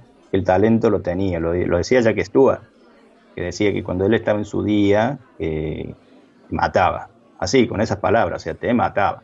Lo dijo también este Emerson Fittipaldi. O sea, un tipo que, que dejó una huella eh, en la Fórmula 1 como, como Ronnie Peterson, que no pudieron salir campeones, y bueno, y como Gilles Villeneuve, en distintas circunstancias, ¿no? Porque si hubieran seguido vivos, por ahí sí. Pero nunca se sabe. Eh, Lole decía que es muy difícil hasta, hasta ganar una carrera en Fórmula 1, es algo muy, muy difícil. Ahora parece que fuera fácil, ¿no? Porque lo vemos a Hamilton ganar no es domingo nada, no es nada fácil. Mira Carlos Sainz. Mira Carlos Sainz. Claro, claro. tienes que estar en el coche en el momento adecuado. Lo que hace Verstappen no lo hace, puede hacer todo el mundo. Claro. Que parece, parece fácil, pero, pero no lo es. Y en el fondo, en los últimos años, muy pocos han ganado carreras.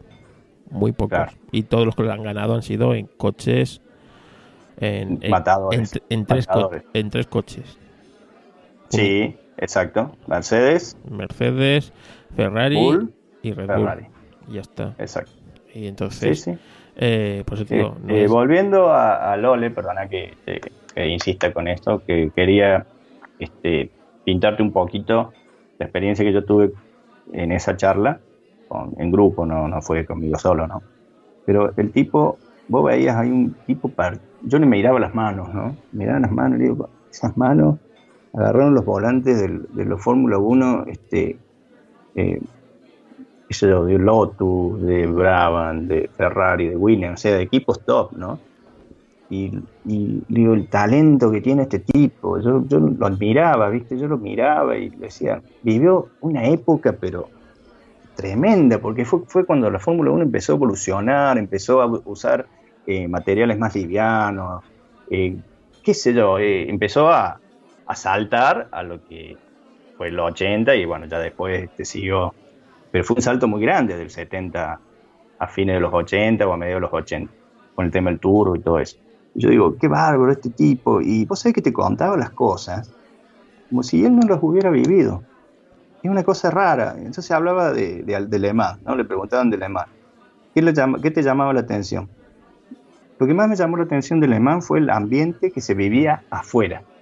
Cuando vos ibas por la recta de Mulsanne eh, de noche, vos veías este, las luces, viste que hay una vuelta al mundo, y la gente, había restaurantes, había bares, o sea, el ambiente, eso, eso yo decía, este tipo, fíjate hasta, hasta lo que, eh, o sea, ¿cómo te puedo decir? Un tipo que no se, no se pone él en primera persona y decir, sí, yo logré esto, yo logré lo otro, yo sé. No, no, no, no. Que contaba las cosas como cuando ganó en Mónaco, ¿viste? O sea, como, puedo decir, este, este tipo ganó en Mónaco, en esa época, ¿no? En el, en el 80.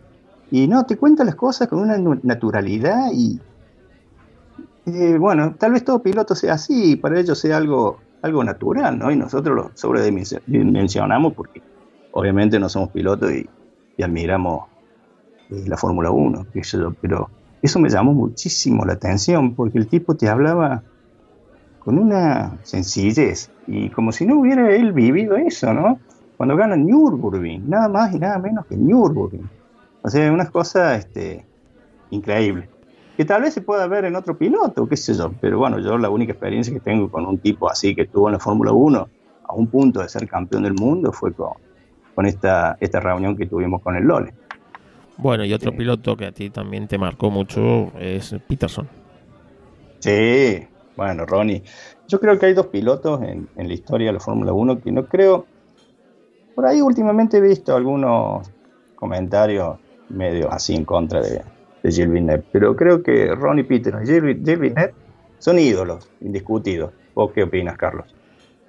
Sí, son de esos pilotos que a todo el mundo que le gusta el automovilismo le, le gustan, ¿sabes? Son esos campeones, no campeones. Exacto, campeón sin corona, como le llamo yo. Sí. Eh, el campeón sin corona. O sea, y lo, los dos tuvieron la mala suerte, o sea, la mala suerte de matarse en carrera. Uh -huh. Eso también acrecenta ese, ese mito, ¿no? Así Exacto, que... sí. Sí. Y más Ronnie. Ronnie, qué tipo que se lo veía, un tipo tan bueno, ¿no? Va, eso me parece a mí, no sé. Con siempre con su mujer, que era tan, tan, tan bella, ¿no? Tan bonita. Lo veía un tipo bueno. No sé qué opinas. Sí, yo lo veía, pues ese. O sea, su mujer espectacular. O sea, una de esas. Sí. Sí, eh, sí. Una mujer de esas que hoy día eh, no se ven, ¿sabes? Eh, no, no. Es, y luego encima, eh, pues eso, la personalidad que tenía Ronnie Peterson, siempre ligado uh -huh. al equipo Lotus, ¿no? Luego también sí. estuvo en el mítico Tyrrell de seis ruedas. Exacto. Que lo, lo hizo. March. Le dio una victoria a March. Sí, sí.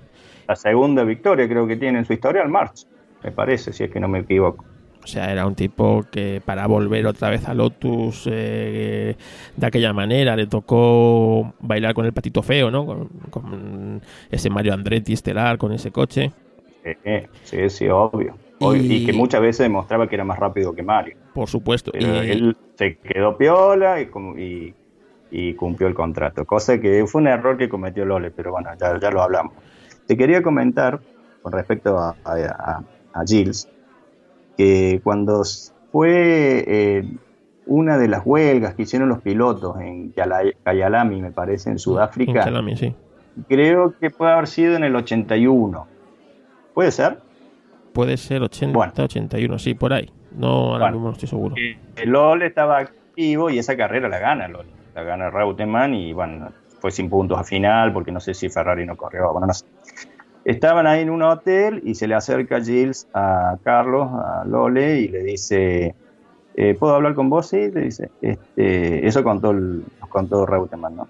Eh, que se acerca Y Gilles dice, al final tenías razón. ¿De qué? Le dice Carlos. Cuando vos me dijiste que en el 79 el campeón tenía que ser yo. Lole le había dicho que si bien, bueno, el contrato habría estado firmado de esa forma, este, porque tuvo posibilidad de ser campeón Gil, después, bueno, tuvo esas típicas, esos típicos tortazos que se pegaba él.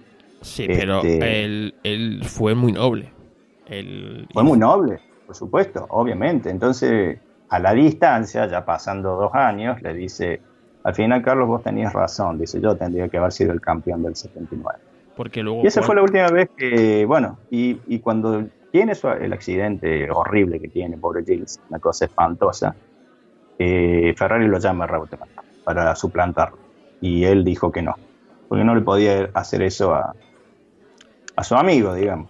Y fue Mario, que fue a reemplazarlo, reemplazarlo a Gilles, eh, Andretti. Eso te lo quería comentar. Este, lo de Lole, nosotros le decimos Lole. Lole, el Lole, bueno, él nace en el campo, en Santa Fe, y de chiquito tenía una obsesión con, con los cerditos, ¿viste? con los chanchitos. Entonces le decía siempre al hermano mayor o, al padre, dice, vamos a ver los lechones, vamos a ver los lechones, vamos a ver los lechones, los lechones, ¿no? Entonces ahí le quedó Lole. Fíjate, y él iba, él iba a caballo a la escuela, hacía como, no sé, entre 5 y 10 kilómetros de ida y vuelta todos los días, iba a caballo a la escuela, y él siempre dice, yo no puedo estar más que agradecido a la vida, de ir a caballo a la escuela a terminar corriendo en Fórmula 1. Mira vos, ¿no? Qué, destino, ¿no? Qué, tipo. Así que bueno, está, luego, fue, muy desaparecido, ¿viste? Está muy desaparecido. Luego fue, fue, político, ¿no? En Argentina. Sí, sí, fue político, eso también le, ganó muchos detractores, detractores, sí, detractores, o sea, gente que no lo quería y bueno, cada tanto se sube alguna foto en Facebook y sale algún, perdona por la expresión, algún boludo criticándolo por su actividad política cuando sabe que en los grupos solamente subimos su, carrera deportiva. Estuvo muy enfermo, este, tenía una enfermedad muy grave, eh, se ha recuperado, pero está muy guardado, ¿viste? ¿no? Y nunca más se lo vio este, visitando a, algún circuito, viste que la Fórmula 1 estaba haciendo eso, que en algún podio aparecía algún piloto de antaño dando los, trofeos, bueno, no. Pero ¿qué, ¿qué, edad tiene ahora mismo? Reutemann debe ¿Eh? ser muy mayor ya, ¿no? Sí, sí, es muy mayor, sí, sí, sí, es muy mayor. Tiene 70, mi papá tiene 80, poner que tenga, estará por cumplir 77, algo así, 77, sí, sí, sí, muy mayor, pero a él muy bien físicamente, un tipo que siempre entrenó, hizo, hizo gimnasia, este, al estilo de Carlos Sainz, así, un tipo que salía a correr a las 2 de la tarde, este, plena siesta en Santa Fe, que es una zona donde la humedad es terrible, y el tipo salía enfundado en su, en su fila o Sergio Tacchini y le daba y le daba y le daba, y era uno de los pilotos que más soportaba el calor, por eso sus victorias este, en Brasil, ¿no? en Cayalami, Brasil, o sea, no aguantaba muy bien el calor por su, por su entrenamiento. Y se enfermó bastante grave, yo no sé qué enfermedad tuvo, una enfermedad hepática muy grave. Y ya se está recuperado, pero bueno, está fuera de, todo. O sea, tuvimos mucha suerte de, poder este, conocerlo. Bueno, pues ya, aquí mm, hemos hecho el podcast de, Carlos Reutemann, fíjate. Falta más de, su, de sus proezas automovilísticas. Sí, hombre, sí. yo, sé, que corrió dos rallies de Argentina. Sí, sí, bueno, bueno, él, acordate que él debuta en, un auto con techo en, la montaña, entonces el tipo sabía muy bien, sabía cómo manejar. Sí, sí, tiene dos rallies, con un 131 y, con, un 105. Un Turbo 16, ¿no? Sí, sí. Eso fue el, año que Ari Batanen se la, se la pegó ahí en Argentina. En el 85, sí, en el 85. Él dice que lo van a visitar a Ari al, al Sanatorio Allende, acá en Córdoba, y él dice que nunca en su vida, dice que lo que más le impresionó fue ver este, los ojos, los ojos eh, totalmente rojos, o sea, todo este, con, una, con un hematoma. Con el derrame, ¿no? Con un, derrame, esa, esa, es la palabra, con un derrame. Dice que parecía una película de terror, dice, nunca en mi vida, voy medio campechano, ¿viste? Él es un tipo de campo. Dice, nunca en mi vida, dice, vi, vi algo así, se me llamó la atención, parecía una película de terror. Sí, sí, sí este, Lole corrió ese rally y sale, es que no me equivoco, tercero o segundo, no me acuerdo. Sale el otro sale tercero, tercero. tercero. Sí, sí. Termina tercero. Sí, tercero. Sí, sí, tercero. Que a pesar de ir más, en un Peugeot 205 Turbo 16, tienes que tener manos ¿eh? para manejarlo. Pero ¿qué te parece? ¿no? Y él cuenta, no sé si yo te comenté a vos o no sé, eh, que eh, primero lo lleva este, Batanes, ¿no? Lo lleva cuando antes de toda esta historia, bueno, va, te voy a llevar una vuelta, y lo lleva a fondo. ¿Cómo será que Lole se, se hace un gesto como diciendo, me asusté? Y a la vuelta vuelve, con salones, también. Y me dijo, me, me dijeron los dos, dice, es un auto que siempre lo vas a ver de costado, nunca lo vas a ver derecho, por la potencia que tiene. Si vos ves que se te está yendo, que te estás yendo muy de cola, no dejes de acelerarlo. Por más que estés, que digas, me voy a caer a un barranco, no dejes de acelerarlo, porque puede morder una piedrita, por más pequeña que sea, y el auto va a salir. Y así fue. Era un auto que no lo podías llevar derecho. Qué, qué historia, ¿no? Sí, sí. Escucharla más del propio, del propio Rauteman, ¿no? Sobre Que- todo el que, del que lo conduce ¿no? y lo, y lo siente. Exacto. Por eso digo que son fuera de serie. O sea, eh, todos son fuera de serie. O sea, como vos bien dijiste la otra vez, que no sé si fue en el podcast este que hiciste de, de- de Café en el Paddock, que todos los pilotos este, merecen nuestra admiración, por más que sea el último, por Sí, más que lo saquen cinco vueltas. No importa. El tipo está adentro de un auto, está compitiendo. ¿O no, Carlos? ¿Qué, qué pensás vos? Yo pienso que sí, que todo. O sea, ¿Te parece? son, son superhéroes. ahí no, ahí no está cualquiera. Sí es cierto que siempre ha habido pilotos de pago, ¿vale? Y pilotos que le están quitando el asiento a otros. Pero también esos pilotos hacen para que ese equipo sobreviva, ¿no? Y realmente, si, Sí, sí. si tienes manos, vas a, bueno, a, A destacarte. a destacar y vas a ir más para adelante. Y si no tienes manos, pues como, como le pasa a Stroll ahora, ¿no? Que, Claro. que, bueno, es un piloto del montón, digamos, ¿Mm?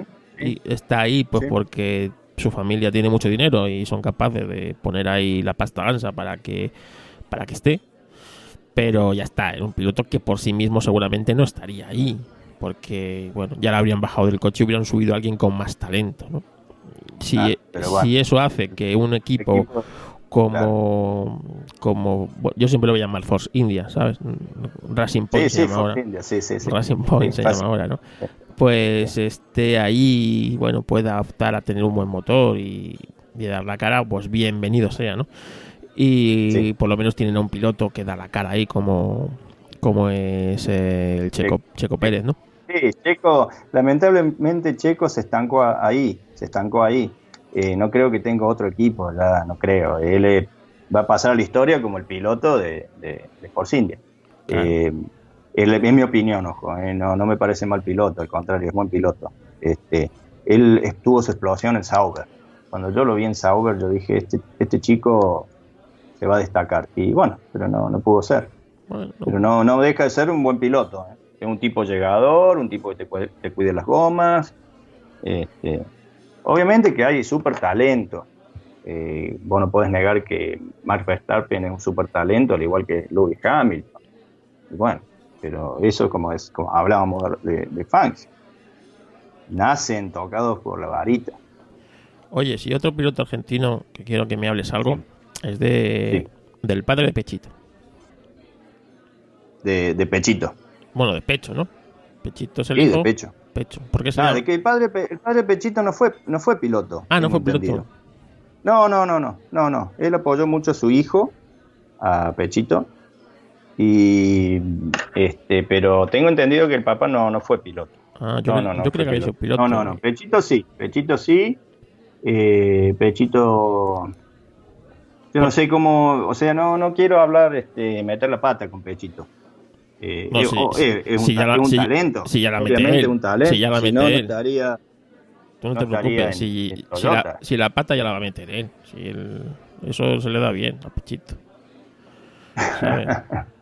Es bueno, es buen piloto y este, o sea, un fuera de serie. Tuve la suerte también por medio de un amigo que conocimos por el grupo, por el grupo de guerreros, este, nos invitó a, a Río Tercero, que es la ciudad donde nació Pechito, y nos abrió el museo, este, como es amigo del papá de Pecho, nos, nos abrió el museo solamente para nosotros. O sea, imagínate, Carlos.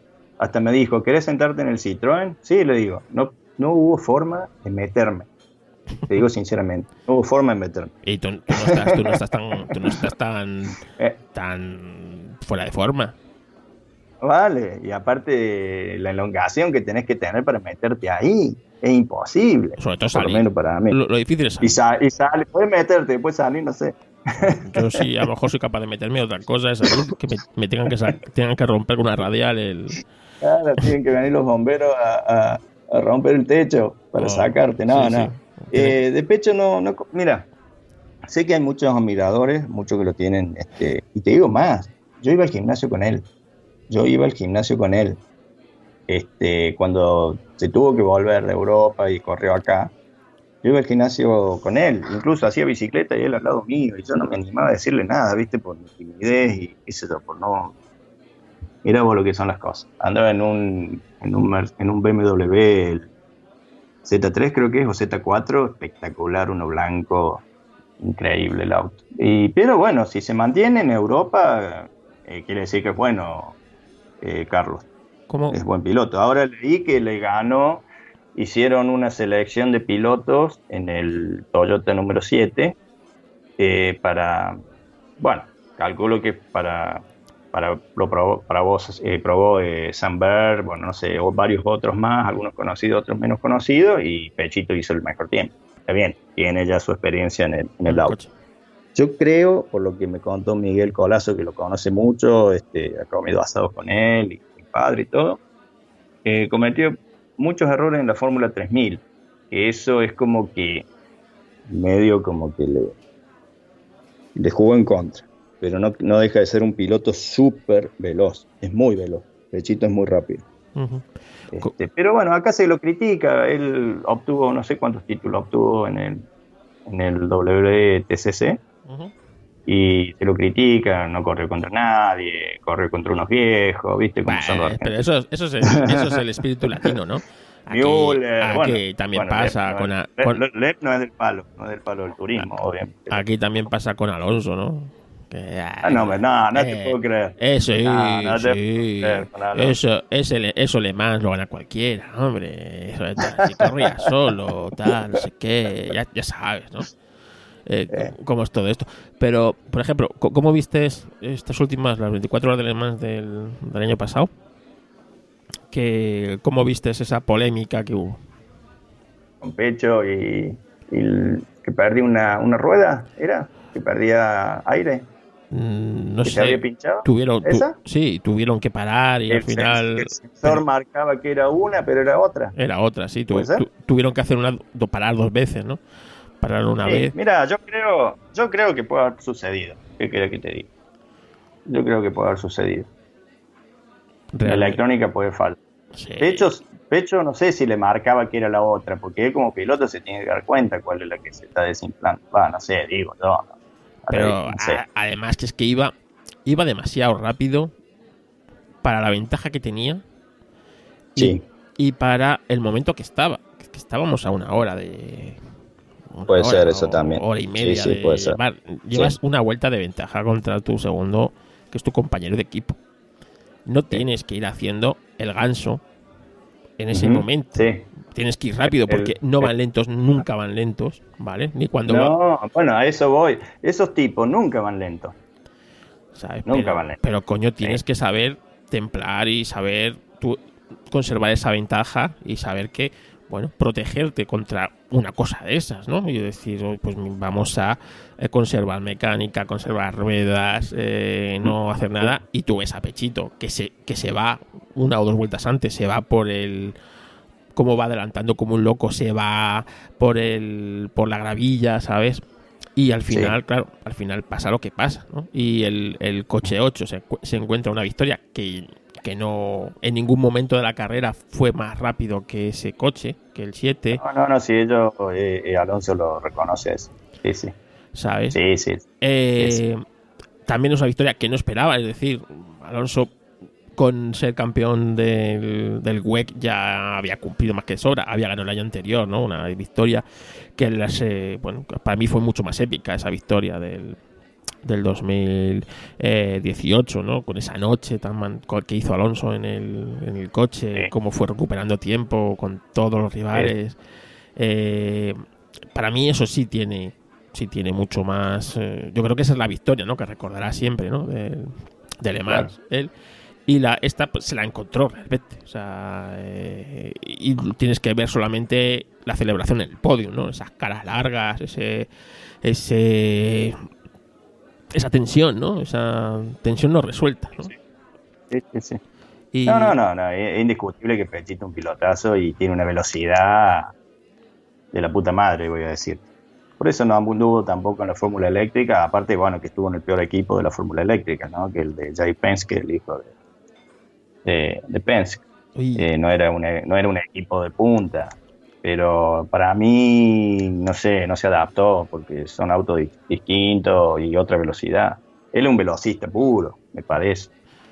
No tú, sé. tú fíjate, ahora que dices lo de la fórmula eléctrica, la fórmula E, ¿tú, tú la sigues. Menos, vos sabés que le, pon- le hago- pongo esfuerzo para verla. Yo no sé. Y ni- yo, yo, yo fui a ver una carrera de Fórmula Eléctrica, la primera que se hizo en Buenos Aires. eh, mi gran amigo Daniel Román de Buenos Aires, que también lo conocí por esto de- del Guerrero de las Pistas, él me invitó, me compró las entradas, este, un gesto maravilloso. Fuimos con, con mi hermano también.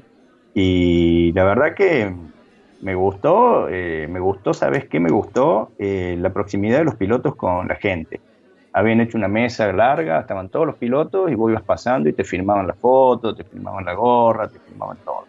Podías haber pilotos, este, eh, qué sé yo, como Hayfield, que corre Fórmula 1, este, a Simona Di, Silvestre, que corrió Indy, bueno, este estaba el hijo de Nelson Piquet, bueno, no, no, no soy muy, muy de Nelson Piquet, estaba Nelsinho, que era el campeón en ese momento, eh, y tuvimos la suerte después que el sábado, antes de la carrera, nos pudimos meter a la calle Boxes y ver el trabajo de todos los pilotos, ver a los pilotos y, y verlo a Allen Prost. Ah, eso, eso, verlo al Lole y a Allen Prost en- y estar con ellos y sacar una foto con, con Allen Prost es algo que no me lo voy a olvidar nunca en mi vida. Porque tú eres mucho más de Alien Pros que de Sena. Sí, hubiera estado cualquier piloto, eh, pero Prost es un cuatro veces campeón del mundo. Y tenerlo ahí al lado y pedirle una foto, y porque él estaba en el box de, de Renault, que no me acuerdo de Dams y Dams. Y él sale, eh, va, anda por ahí, bien por fuera, tiene una cinta, y le digo a Dani, mira quién está ahí. Y bueno, nos acercamos, ¿viste? ninguno de los dos habla inglés y más en ese momento se te, abata- abatatas todo. Y le pedimos una foto, nos sacamos una foto y Dani, da esa casualidad de la vida, tenía en su mochila la entrada original, porque él fue ese gran premio, de Buenos Aires 80, Ujú. donde debutan, se lo muestra. Allen Pro la lee, lo, te digo, los dos no sabemos casi nada de inglés y si sabemos, no en ese momento se nos traba todo. Y medio como que se la quiere guardar. Qué cabrón.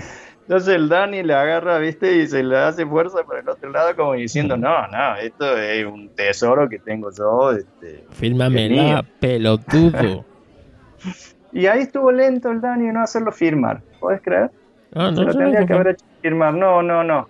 No, no sé, no nos dimos cuenta. Eh, sí, este, daban unas tarjetitas, unas tarjetas postales así, y me la firmó Boemi, y me la firmó este, Nicolás Prost, y me la firmó Prost. Eso lo tengo guardado. Pero eso fue, fue digamos, algo que nunca esperé vivir. Eh, no, no, no sé si era más de Prost o de Senna. Eh, la actitud de Senna a mí no me gustó nunca, pero también Prost estaba bancado por Balestre, bueno, también acá se tomó la figura de Ayrton Senna como que el, el- latinoamericano que va y vence el sistema, digamos. O sea, se lo tomó de esa forma. Pero no es así. A mí, Senna es un superdotado. O sea, un tipo que no le- nadie lo puede discutir, pero nunca. No, es como discutir los Fangio, es imposible. O sea, un tipo que está. Es impresionante. ¿Ves? Pero de Sena Sí. sí habla gente mal. Y Sí, sí, de Senna sí, sí, de, De Prost sí habla la gente. habla gente Sí. mal. De, Ah, de sí. de Schumacher habla la gente mal. También. De Alonso. Que un tramposo. De que es un Alonso habla la gente mal. De Hamilton habla la gente mal. Prácticamente de casi todos, ¿no? Habla la gente mal. Sí. Pero solamente de muy pocos, ¿no? Eh, consiguen eh, hablar hablar bien de la, de la gente, ¿no? O sea, sí, de, lo que yo no sé si eso, bueno, Fangio coincide que fue el mejor, eh, ponerle el mejor de todo, lo que vos quieras, el mejor de la época, y coinciden que hablan bien todos. Finalmente, ¿de qué? De Hamilton. Yo, a mí, yo siempre hinchaba por Nico, eh, por, por, Nico Rosberg, siempre, siempre. Me parece ese chico maravilloso. O sea, es, como siempre dicen, el, el yerno que, el yerno que todo suegro quiere tener. porque vos lo ves, el tipo impecable, de ser educado, todo lo que vos. Yo soy más de. Y, me, dolía mucho cómo eh, Hamilton hacía la vida imposible en la pista, lo sacaba, pero lo sacaba y que nadie le decía nada. Y, el pobre eh, Nico, que una vez se quiso hacer el, el, malo, que no le sale, terminó perdiendo. ¿Te acuerdas una vez que lo saca, no me acuerdo qué circuito, que lo saca Hamilton? Se lo rompe la ladrón a él, se le mete abajo el auto. Un desastre, ¿te acuerdas? ¿Te acuerdas de esa carrera? Sí, sí, me acuerdo, sí, me acuerdo. Pero es que yo tampoco, es decir, no soy muy de Hamilton, las cosas como son. Reconozco que es el mejor piloto que hay ahora en la parrilla, pero no soy mucho. No soy mucho porque no me, como persona, no me Mm. No, es lo que me pasa. No me atrae. Eh, ¿vale? eso, no, tampoco. ¿Sabes lo que me llama la atención? Está bien, él puede hacer su vida, todo. Pero no, no aparece con los, con los pilotos, este, no se va en el avión con los pilotos, o sea, no comparte con los pilotos. No sé si te diste cuenta de eso. Exactamente. Eso no me, no me atrae. Tampoco soy mucho de Rosberg, soy más de, de, su padre, ¿no? De, ah, bueno, ¿qué, qué? De que, qué. Todo el mundo dice que ganó un campeonato pero era un pilotazo. Sí, sí. Era un pilotazo. Me parece. Rosberg, claro. Increíble. Me parece mucho más piloto. Viste Mónaco 83. Con, ese, con, esa, con esa lluvia torrencial, el tipo iba de costado. Ah, unos animales. Son unos animales. Son de eh, otro planeta. No me. por eso te digo que no era una cosa. Y, y ahora, claro, con Botas, que es un piloto tan soso, tan. ¿Sabes? Ah, Hace pues. que el equipazo que es Mercedes eh, es que vale. ¿Qué más quiere? ¿Más, ¿Qué más quiere Toto Wolf? Claro. Eh, sea un poco. o sea, pudiendo ser una, cosa mítica para mí, ¿no? Como es todo lo que ha conseguido Mercedes estos años, ¿no? Pasar a la historia, ¿no? Como, como aquella, aquel dominio que tuvo McLaren en los 80, ¿no? Con Senna, con Prost. Eh, eso, ¿no? Pues claro, con, con, estos pilotos, uno que parece que va a montar, no sé, un circo, que es el Hamilton, que, eh, que luego en carrera está todo el rato quejándose, ¿sabes? Ay, que no tengo... la estrategia de él. No tengo, no, tengo neumáticos. Ay, que vamos con la estrategia equivocada. Ay, que no sé qué. O sea, yo soy su ingeniero pista y le estoy, le estoy dando gorrazos desde que se baja del monoplaza. O que lo hace a propósito. ¿Quieres, ¿quieres hacer, ¿quieres caso? Con esta goma no llegamos, eh, muchachos, con esta goma no llegando, quiere decir que va a llegar hasta la China. Claro. pero estoy seguro que esta es la estrategia buena, es para decirle, pero tú, has tú, tú que has estudiado, ¿sabes? Tú has estudiado, no, pues, pues, pues, pues haber estudiado. Haz caso a mí que soy el que entiende. Dedícate a mover el volante, ¿sabes? Para adelante y para atrás. A ver si despega eso. Y, y, y, ¿sabes? y el otro, el, Botas, que es como. Macho, Yo lo banco, Valtteri, ¿eh? Sí. Lo banco, ¿eh? Y pasa, lo banco, lo banco. Lo banco, Valtteri. Pero bueno, quedó eclipsado, porque en Williams hizo una muy buena temporada el tipo. Pero bueno, al lado del negro este, bueno, negro este lo digo con respeto, ¿no? sí, pero al lado de Hamilton. Que, que, no tener problema, eh, le digo, acá siempre yo siempre le digo negro, pero no, no, no es una, no estoy haciendo ningún tipo de discriminación. Aquí le llaman, este, aquí le eh, llaman el conguito. Eh, eh, claro, queda totalmente desdibujado cuando se dejó la barba. ¿Te acuerdas que dijeron, no, pues se dejó la barba, ahora le está dando batalla a Hamilton? ¿Cuánto le duró? Ah, y luego, claro, tienes a Ferrari, que tienes a un Vettel que es que es, es otro es otro aburrimiento de piloto Vettel otra forma otra forma de ser. Ojo que no el Vettel de Red Bull el Vettel de Red Bull era bastante sí, de putita era distinto, a mí me gusta Vettel pero me, encantaba Weber porque no sé cada uno se relaciona de acuerdo a la forma de ser con, la persona parecida. Weber era un pan de Dios y el Multi 21 me mató. Weber era un crack, me jodas. Y igual, le estuvieron puteando en, pues como a, a Richichi, al, al Ricardo, hasta que hasta Sí, que, hasta que se fu- pudo hacer lo que fuera para largarse de allí. Decía, anda, iros a putear a vuestra puta madre. Claro, él ha tenido la desgracia de irse a, a, a Ruinol, que es una ruina. ¿sabes? que, que, joder, ¿sabes? Que, que también. Y yo creo que ahí este, Richardo gana fortuna en Renault, gana fortuna, pero medio que ya está condenado por. Porque un- e- ese sí que eh, tiene todas las condiciones, un pilotazo. Yo creo que Fíjate, peleas, en las peleas que él tiene rueda a rueda con los demás pilotos, el tipo es limpio, limpio, o sea, no te va- no, el Hamilton te, te deja sin pista. me gustaría verlo en. Lo mismo que Leclerc, ¿eh? te dejan sin pista. Eh, eh, Richardo no. Me gustaría verlo en, Fer- en Ferrari. Sí, yo también. Sí, en Ferrari, Leclerc, un piloto que sí me gusta, ¿vale? Que Sí, me parece que puede Leclerc, mucho bueno, juego. y tipo que eh, en la segunda temporada, ¿no es cierto? Pasa Ferrari y el tipo Sí. ya entró con el pie derecho. Hombre, No, ha, no puesto, ha puesto en evidencia una vez más a, a, a Sebastián Vettel. Aquí le llamamos Hacendado, ¿sabes? Hacendado, ¿sabes? Por... Hacendado es el, el supermer- los supermercados de aquí de España más famosos son Mercadona. Y, Ajá. y la marca blanca que tiene Mercadona, en vez de llamarse Mercadona, pues se llama Hacendado, ¿no? Entonces, es como un piloto marca blanca, ¿sabes? Un piloto así de... pff, que de esto- Pero tiene cuatro títulos. Claro, Carlos, pero títulos. qué injusticia, qué injusticia es que un piloto como ese tenga cuatro títulos ganados. Bueno, son ganados, son títulos, no valen menos que ningún otro, pero eh, cuatro títulos por un coche muy superior. Sí, Es, muy es como lo de, lo- lo de Hamilton, claro, es que Era es, una aplanadora. es una tan superior el Mercedes al resto de los coches que es que casi, casi- es casi insultante, ¿no?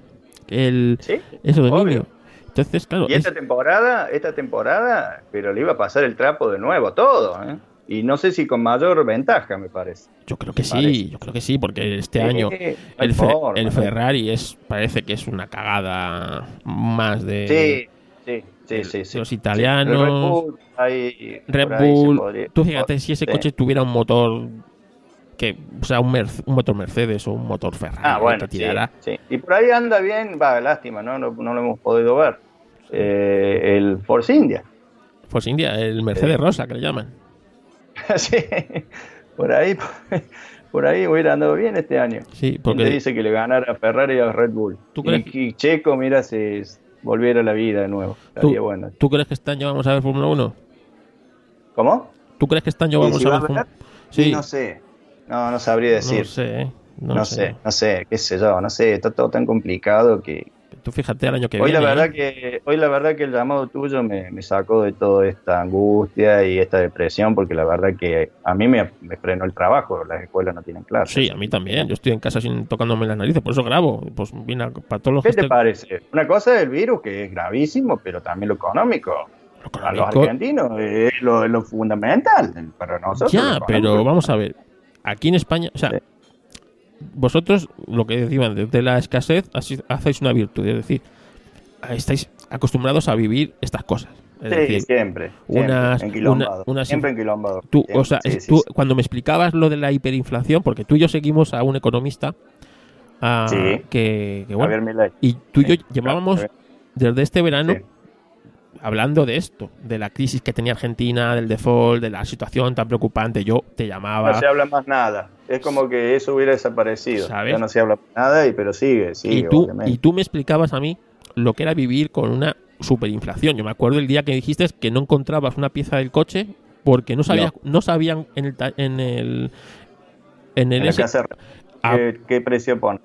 y digo, ¿cómo que no? Si, si la pieza la tienen, pero no saben qué precio ponerla. Y claro, yo no lo entendía. Porque, claro, eh, yo tenía en ese momento una Volkswagen Combi, que calculo que en España es conocida también, y se me rompe la caja. Ya habían terminado las clases, pero empezaba la escuela de verano, o sea, las colonias de, de verano. Y bueno, la tuve parada, no sé si un mes o dos meses. No, no, casi todo el verano la tuve parada, porque iba a la casa de repuesto y me decían, no, pero no te la podemos vender porque no sabemos cuánto para reponerlos ellos, ¿viste? No, no, me faltaban unos engranajes que había que cambiar, un, un trabajo caro. al final mi papá me presta el dinero y bueno, ya se calmaron un poquito las aguas. Todo ese verano, gracias a Dios, este, me prestaron una camioneta y yo mantenía la camioneta con el combustible y bueno, los gastos que le pasara algo y todo eso y pude trabajar en el verano y después pude arreglar la camioneta. Pero eso es lo peor que te puede, le puede pasar a un país, es lo peor. Claro, es lo peor, lo peor. Y, tenemos miedo que no vuelva a suceder. Claro, y ahora... Es lo peor que te puede suceder. Claro, ahora fíjate, pues aquí en España, que hombre, se pasó mal la crisis de, del 2008, ¿no? Aquí ha tardado mucho. Claro. Eh, todavía no nos hayamos recuperado esa crisis, ¿sabes? y ahora viene esto en el que va a ser catastrófico. ¿no? Ahora, bueno, el consuelo de tonto sería que todos lo vamos a pasar. Algunos países menos y otros más, depende de claro, eh. están mucho mejor que nosotros, o sea, mucho mejor, años luz de nosotros. Ya, pero pero los va, a afectar igual. Pero va a afectar igual y hay mucha, aquí no estamos tan preparados para estas cosas, ¿vale? Y la gente no está muy ducha en esto, en esto de, de la economía de guerra, que es lo que ahora mismo yo creo que vamos a pasar durante una temporada, espero que corta, Sí, ojalá. Porque claro, date cuenta, un mes, un mes y medio a la ¿Mm? parados todos. Te mata, te mata. Eh, muchísimo, o sea, aquí se habla ya de un millón, millón y medio de personas este mes se va a ir al paro, o sea, una cosa, una locura. Y, claro, hasta que la España ahora mismo es un país de, turismo, es la industria principal del país. Sí. Claro. Todo el mundo va a España. Entonces, entonces eh, los extranjeros están en su batalla personal. Es decir, el, virus va, ahora mismo está aquí azotando fuerte en Europa, pero pronto va a, va, a Estados Unidos, que ya está pegándole duro. A, entonces, México, como hablábamos los otros días. A México, que como no tomen medidas va a mm. ser terrorífico. Y, y entonces, claro, nosotros que dependemos de todos esos turistas que vienen, van a estar metidos en su batalla, por tanto, va a tardar en esta temporada está perdida completamente. A ver si la siguiente se puede salvar, ¿no? Y esa economía nacional, que es el turismo, pues empieza a mover un poco todo el resto de la economía. Claro, si los hoteles están cerrados, la gente está en la calle, pues, es, es decir, vamos a pasar una temporada, espero que corta, de pues bueno pues de recesión y de, y de... ojalá que sea así para todos que sea que nos recuperemos lo, más pronto posible. Lo más pronto posible. Y bueno y ahora mismo pues eso pues grabar estas estos podcasts estos café en el paddock sabes pues para por lo menos a la gente pues entretenerla. Sacarla un poco sí, de, esta rutina. Mira, estas dos horas que tú y yo vamos, hemos estado hablando, pues no, no nos hemos acordado ni del virus ni de nuestras miserias personales, ¿no? No, no, Es que hablar de automovilismo y de piloto y de autos es como, bueno, a mí me apasiona, a vos te pasa igual. A mí no, no, tendrías el podcast que tenés. Y además... Y es como que, que, no... Es una fascinación que tenemos por esto. Que yo descubro contigo muchas cosas, ya te digo, que muchas veces hablamos, pues a veces dos o tres veces en semana, ¿no? De, para ver qué tal y sobre todo ahora, ¿no? A ver qué tal estamos y esas cosas. Y yo me acuerdo, me acuerdo que hace por lo menos dos, tres semanas, estábamos comentando algo del, turismo carretera, acuérdate. Y una carrera o algo así. Y... Sí, hicimos una clasificación juntos, porque yo la estaba viendo justo por, por YouTube. Y vos me mandas un mensaje, me decís, estoy viendo, eh, no me acuerdo qué circuito era, Viedma, no me acuerdo. Bueno, sí. Y estoy viendo, me dice, qué bien que va el auto de tal. Y yo me empecé a reír, le digo, me parece un argentino más, le digo, Carlos. No, porque yo, me iba fijando en la, en la cómo tomaba las coches la curva, ¿no? Cómo se sujetaba y cómo tal. Ya te digo que esos coches me, me atraen y me, y me horrorizan por igual. Es decir... Eh, sí, sí, sí, te entiendo. Yo sé a lo que vas vos. Es el, el, manejo de antes. Sí, sí, sí, sí, exactamente. Exacto. Y luego me, me, gustan porque son coches con mucha publicidad, muy coloridos. A, mí me gustan mucho, me gusta mucho eso, ¿no? Esos coches con con pegatinas, ¿no? Como, como antes. Exacto, sí. y, me acuerdo que estuvimos hablando y me descubriste el circuito de Valcárcel.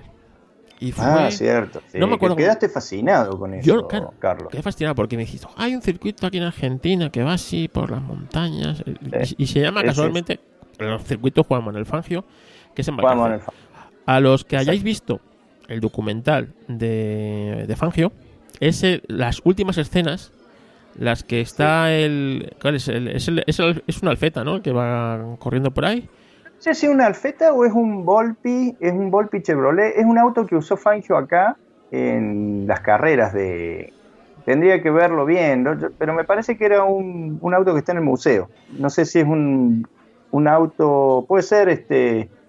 Es uno Bueno, rojo, es bueno. uno rojo con el. Con el. Sí, sí. Con el, Sí, capó O azul. puede ser, o, o puede ser un Alfa Romeo, sí, sí. Yo creo que es una No le presté mucha atención. Y- Porque acá se usaban eh, Macera- eh, se usaban Ferrari que le ponían otro motor.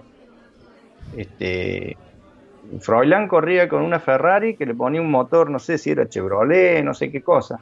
Yo no sé mucho de turismo carretera, pero se, ha- se han hecho ese tipo de cosas. Bueno, y claro, iban. Y veis ese circuito que va ahí como.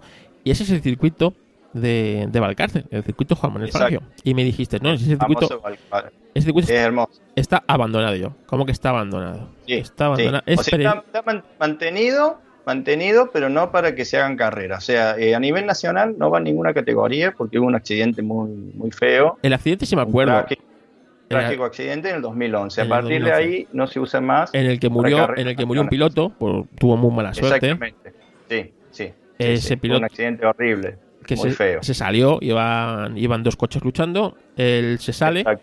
choca contra las protecciones, vuelve a la pista Sí. y lo típico, en la bandera amarilla pues hay pilotos que no levantan o no levantan lo suficiente, se organiza una marea de polvo, ya el accidente había sido feo, ¿eh? el golpe que tenía el coche, o sea, el golpe ese de que se dio, Ese Y- golpe de costado me parece que fue este Guido Falaschi, el piloto, que era un chico que tenía un mucho futuro.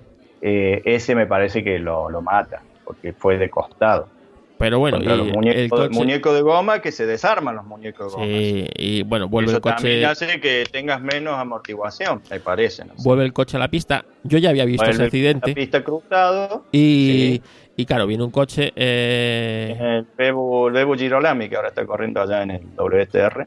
y le, WTR es. y le da de lleno justamente eh, por la zona del piloto, porque además est- estos coches se conducen con volante a la izquierda, ¿no?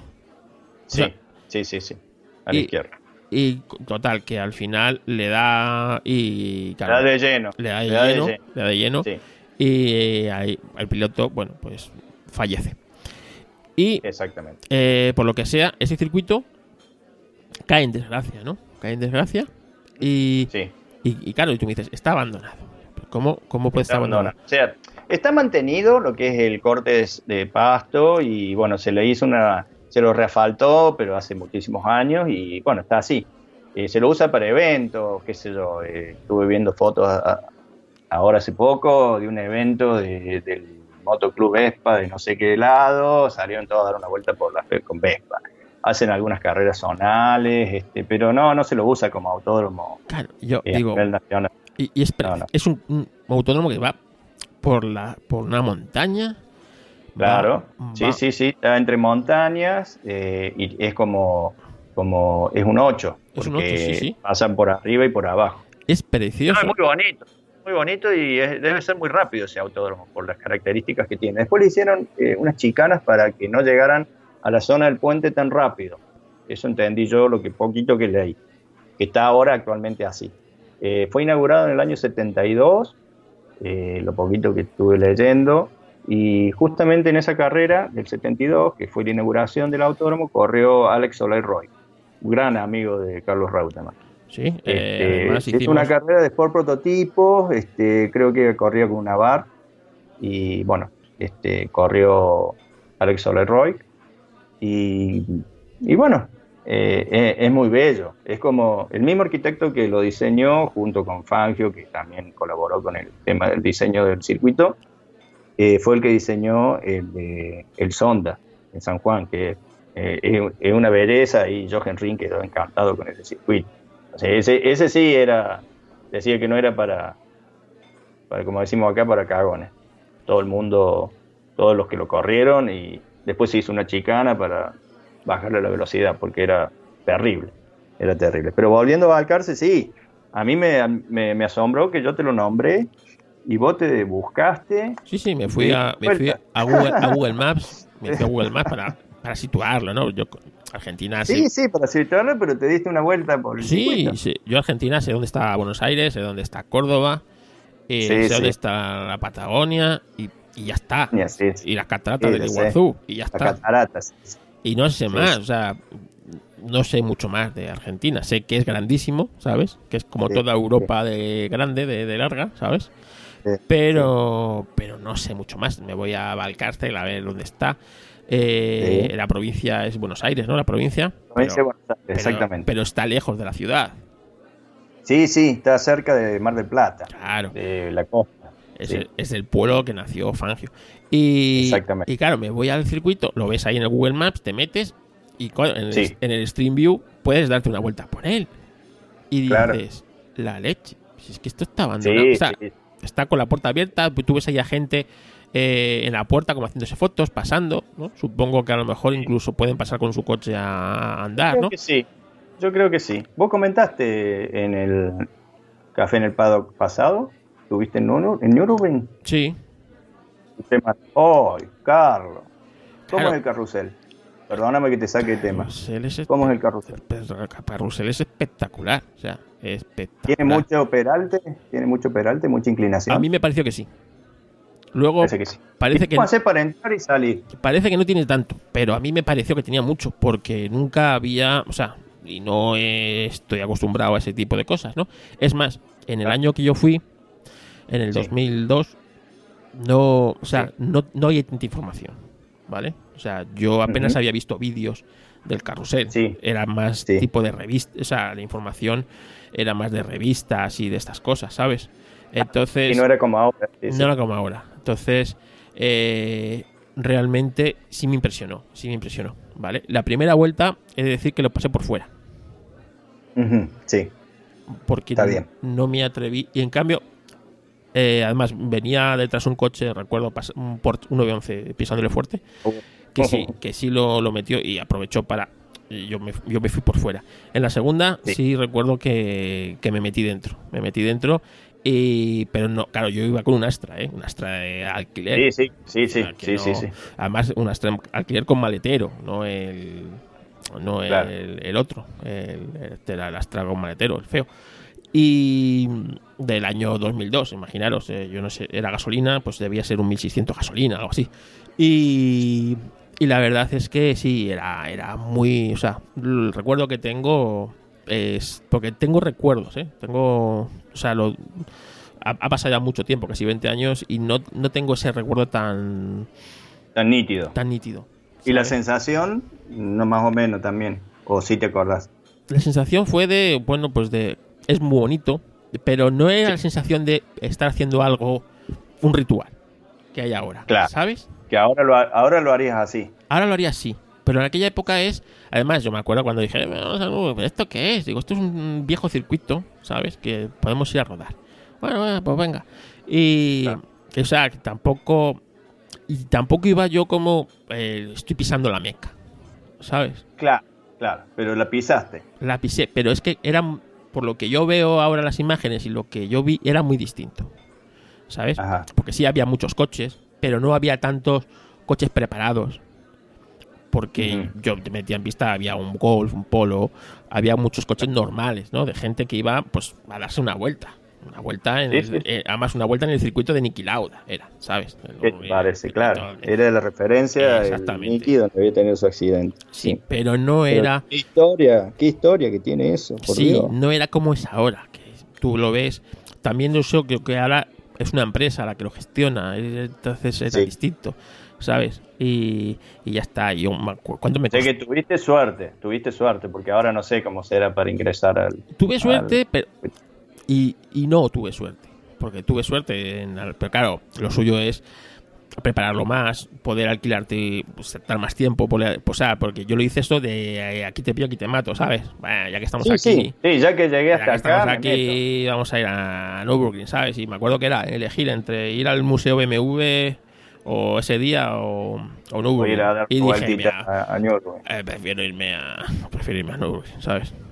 Claro. ¿sabes? Nos teníamos que desplazar más y tal, pero bueno, ya que sé. Prefería prefería eso que, Sí. que hacer lo otro, ¿no? Y, y además, por, sobre todo por no aguantar, pues eso, que con la, la persona con la que iba, que tampoco le gustan mucho los coches, pues eso, un museo Ah, de- sí, podía obvio. ser mucho más ¿sabes? Te iban a odiar, te iban a odiar en una palabra. Sí, en cambio, pues darse una vueltecita en coche, ¿sabes? Ahí, plan, no sé qué. Pues era- miraba, miraba el paisaje. claro, era pues como cuando te vas a dar una vuelta A por dar una vuelta por, por la sierra. por la montaña. Exactamente, ¿sabes? Pues, vale, te tomas- te llegas a un sitio con la excusa de irte a tomar un café a tal sitio y lo que tú estás Tenés que ir con, con el, el Porsche de Suso y una GoPro. Sí. ¿Qué te parece? Sí, ¿ves? Por ejemplo, una GoPro, en aquella, en aquella época no existían GoPro, ¿sabes? No, por eso, obviamente, son otras otras épocas. Ha cambiado tan rápido todo. Que como, como no era mi Como coche, decir, vos dirás, puta madre, ¿cómo no, no lo aproveché más? O qué sé yo. Bueno, salió como salió, pero como- te diste una vuelta. tú fíjate, como en aquella una- época ni había redes sociales, ni había, ni era mi coche. No había. No, no había. Había internet nomás, pero redes sociales creo que no. Yo en aquella no. época tenía un Opel Calibre, ¿sabes? Y, y no, ni era mi coche, ni. Pues tampoco me, me dio para hacerme una foto, la típica, con la entrada de Nürburgring, ¿sabes? Estoy. Claro, eh, claro, sí, sí, sí. Estoy Te haciendo, entiendo. Estoy haciendo algo mítico, ah, tal, no sé qué. ah. Sí, es cierto que me compré una pegatina de- de- de- del ring, ¿no? Del circuito, y le puse la pegatina, ¿sabes? Sí. Y, Sí. y éramos cuatro. En aquella época, eh, que eso de Nürburgring eran cuatro coches lo que lo llevaban, ¿sabes? Eh, Claro. Y me acuerdo cuando lo vendí, el, para comprarme un para comprarme un calibre rojo después, y me acuerdo Sí. que, le, que le raspé la pegatina para pegarse. Ah, Tú fíjate, qué cutre, ¿sabes? te Y, hubiera convenido guardarla. Te hubiera convenido guardarla. sí, la calcomanía. ah, sé pegar, y luego ya, ya no la Eh, pude, ya ya, está, ya- Ya está. Eran otras otras épocas, Sí, Carlos. y la Otras pegatina ya, ya, ya no sobrevivió a, a- a una- a un segundo despegue, ¿sabes? No, obvio, sí. Pero que, que yo no recordaba haciendo algo mítico, ¿sabes? Pues, pues ya está. A mí me pasó, me pasó que en una de estas idas a Buenos Aires, este, eh, dos chicos de allá, este, Daniel Román y, y Dante Melo, este, me llevaron de sorpresa al Autódromo de Buenos Aires. No pudimos dar vueltas porque estaban arreglando unos pianos, no sé, estaban arreglando pianos, o, bueno, ustedes también le dicen piano, ¿no? A los, Sí, sí, sí. a los pianitos. Y, pero sí, este, caminando, eh, eh, este chico me decía, eh, conocí los, los viejos garajes, los viejos garajes del autódromo, donde estaban los autos, donde ahí se armaban y, y se alistaban para después llevarlos a los boxes, a los, a los, a los viejos boxes de Buenos Aires, que, que eran era una paredcita, como eran antes los, los boxes, ¿no es cierto? Una paredcita con, y el auto quedaba ahí, no se metía en ningún garage, nada. Ahora sí, hicieron garaje, todo. Sí. tuvo la Fórmula 1 hasta el, hasta el 95, creo. O 98, 98 me parece. Pero esos viejos garajes, eh, cuando yo este, cuando los vi, me vino a la memoria tantas fotografías que he visto ahí de, de, de los autos cuando los iban armando.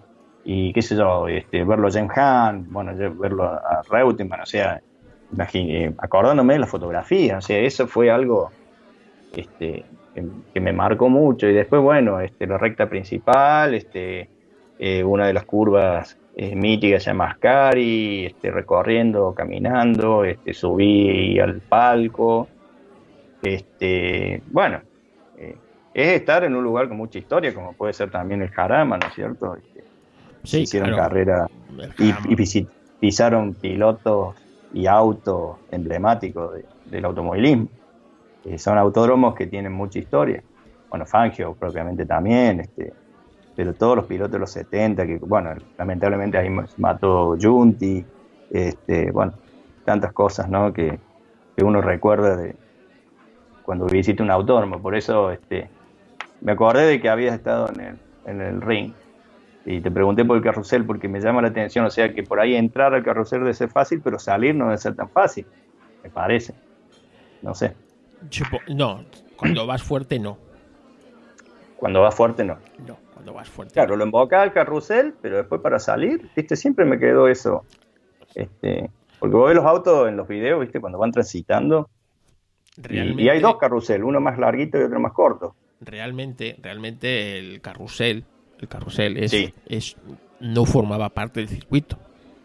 Ah, El carrusel Ah. era eh, donde vertía las aguas la carretera. ah mira vos, Claro. mira vos. Es decir, No sabía. está, hicieron el, iba la carretera y eso era como eh, por ahí iba el agua, desde- como un Claro. desagüe de agua.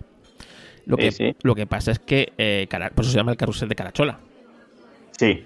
Sí. porque Carachola eh, fue el que eh, aprovechó eso en una carrera para Ah. tomar un, un interior del, y tomó un interior del, del, del coche, o sea, de lo que es el carrusel, y lo utilizó como carretera, ¿no? Entonces, Ah, a partir de. fue utilizado como eso, pues el carrusel de Carachola, y realmente luego se, se transformó en el circuito y se, y se, met- se metió dentro del circuito, ¿no? Porque fue como algo muy. muy vos, no, no conocía la, la historia. Sí, porque fue algo como muy, muy mítico, ¿no? Entonces, pero realmente su uso principal. O sea, no estaba, no estaba hecho así. No era- estaba, claro, para utilizarlo no como estaba para utilizarlo, pero llegó Carachola con el coche, lo utilizó para hacer un interior y lo utilizó como carretera, ¿no? Entonces, eh, ja, acortaba la curva, lo típico. Pues, pues eso, y por eso se llama el carrusel de Carachola, pero no era, no formaba parte del circuito como tal, era como un, como un vierteaguas. Mira vos, claro, como un desagüe. Un desagüe cuando va- des- lo típico cuando vas por la autopista ves que hay unas, una- igual, ¿no? Una especie de vierteaguas Sí, sí, sí. donde el agua Sí, corre y ya coge su camino. Mira pues, vos, sí, era eso. Ajá, Por eso vos, qué bueno. Por eso tiene esa forma. Lo que pasa que ahora ya sí es distinto, ¿no? Está muy. Ya está preparado para eso. Pero aún así, a mí sí me Claro. pareció, sí me pareció muy difícil. con mucha inclinación, de visto desde el coche. Y ya te digo que, bueno, que daba respeto. Luego está el siguiente, eh, el siguiente carrusel, que es más pequeñito.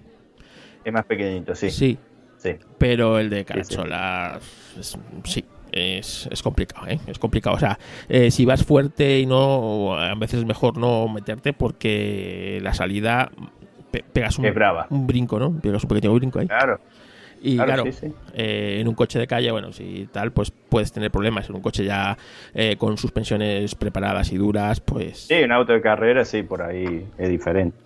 Y, y que a mí me gustaría, yo sé que no es el mejor circuito, yo creo por la... Por la- no, no, tampoco tiene mucha historia, pero la, la mística.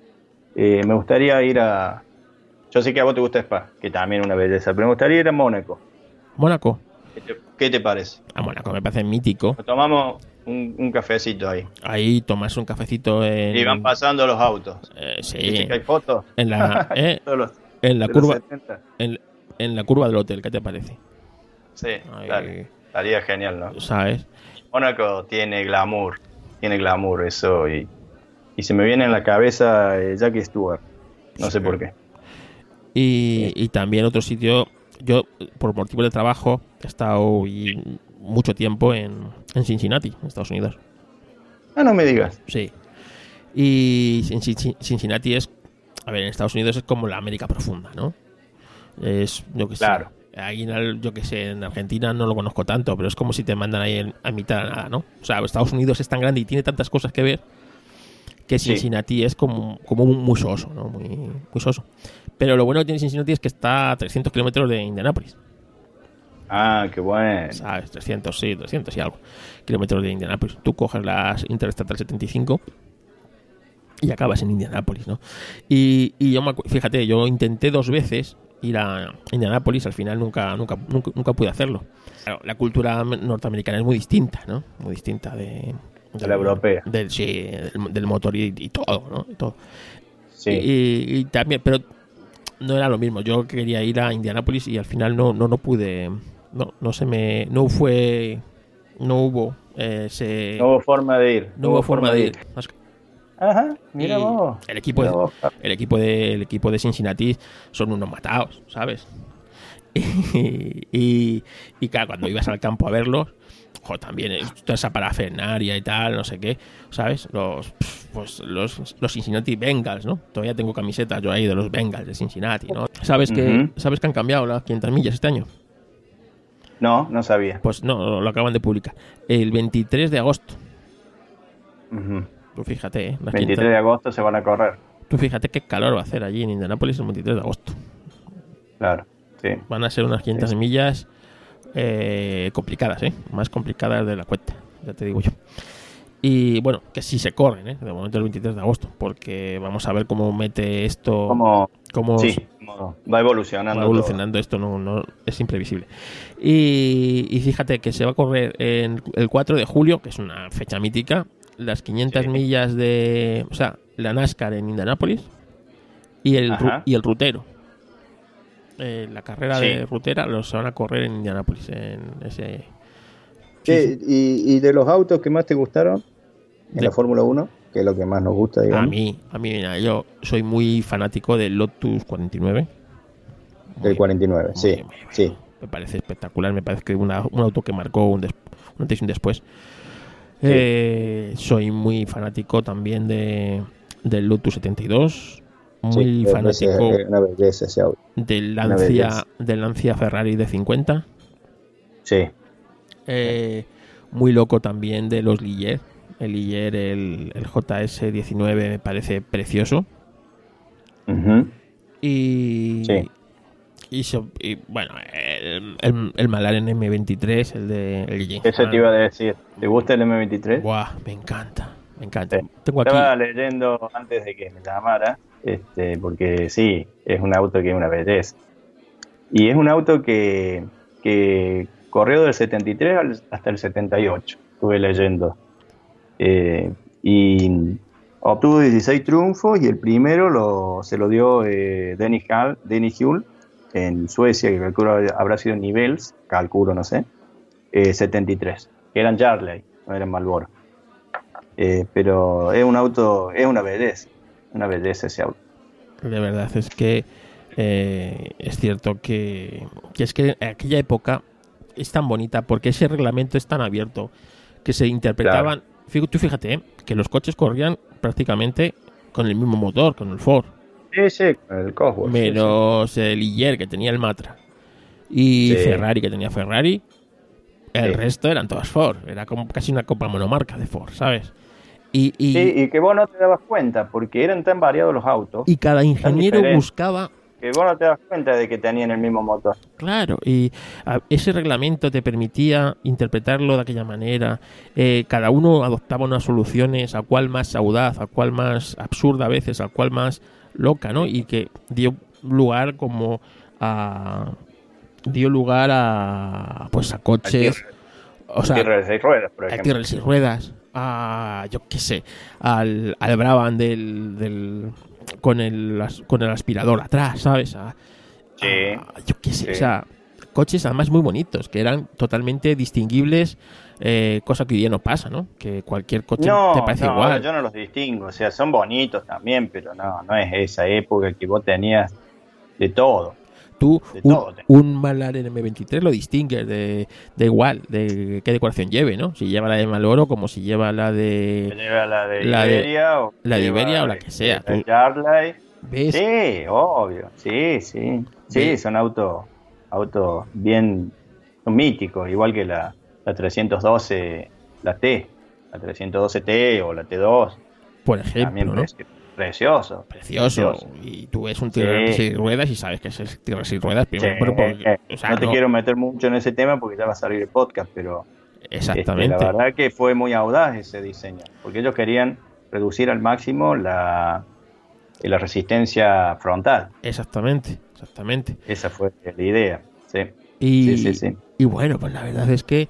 Eh, eh, y en los 60 pasa lo mismo, ¿no? O sea, tú ves cómo los Lotus van evolucionando, cómo los, los Ferrari, tú fe- distingues un Ferrari 312 de un Lotus 49 perfectamente, ¿sabes? De un No ningún Brabham, problema para distinguirlos. Sí, sí. exactamente, ves un Brabham de un, de un BRM, eh, no te no te confundes de los coches, ¿sabes? Y hoy No. día hoy día te parecen te parecen todos iguales, todos iguales. sí, muy parecido, hasta que Force India este, es, es casi idéntico al auto, al Mercedes del año pasado. Pero es igual, el Renault le quitas toda la pintura, o sea, le quitas la pintura y el le quitas las pinturas y, y- son todos iguales.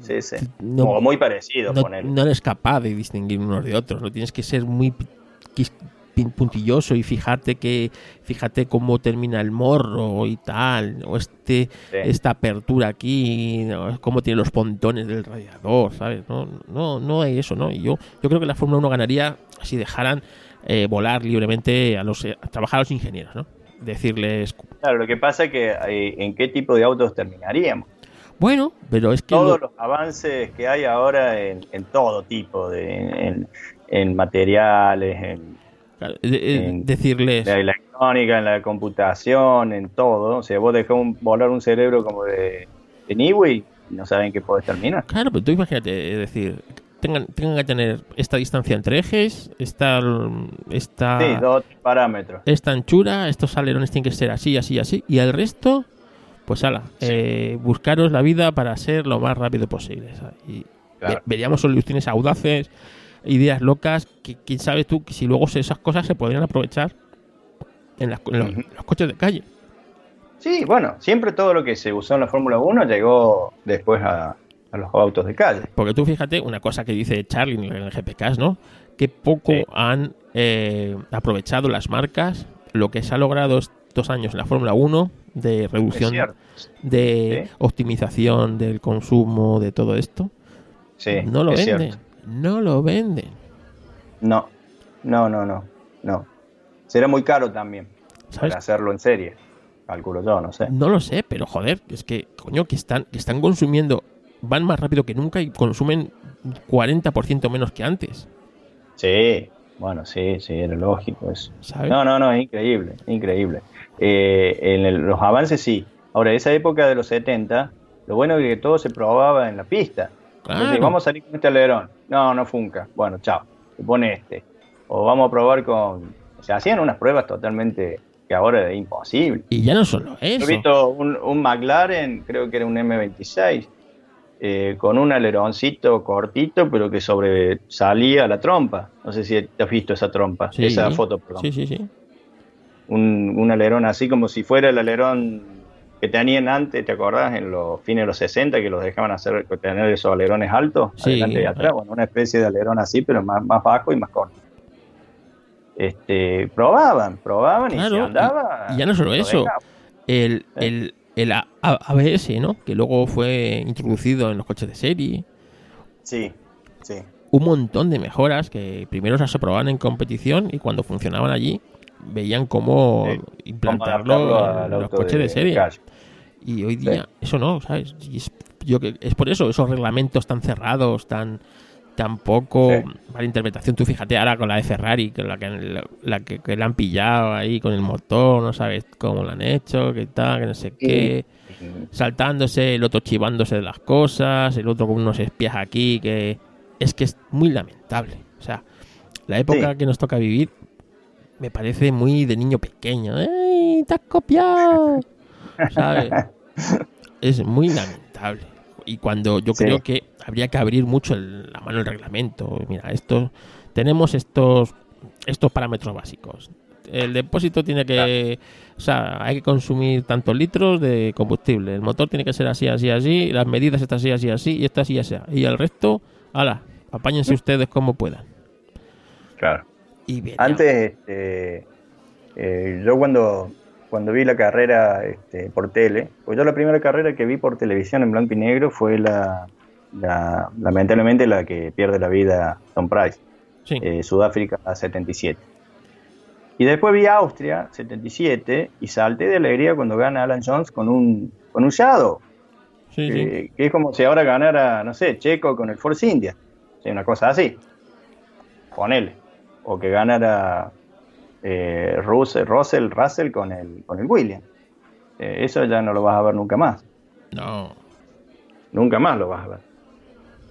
Este, o cuando gana Han con el Hesker, que le gana nada más y nada menos a Niki Lauda en Holanda 75. Un auto casero, porque era casero. Lo hacían en los establos del, del palacio, del Lord Hesker. Sí. esas historias son. Ay, son son increíbles, ¿no? Hay una historia de un auto que lo, hacen en un garaje y no lo pueden sacar después, el auto. el, el Con, Conway, Conway me parece que se llamaba el, el, auto. Este, y corrió con, con este piloto francés, eh, bueno, ya me voy a acordar cómo se llama. Este, y bueno, esas historias así de que vos armabas el- los garallistas, que le decían garallistas, que vos te, te animabas y armabas un auto, Sí, sí. y te presentabas a correr.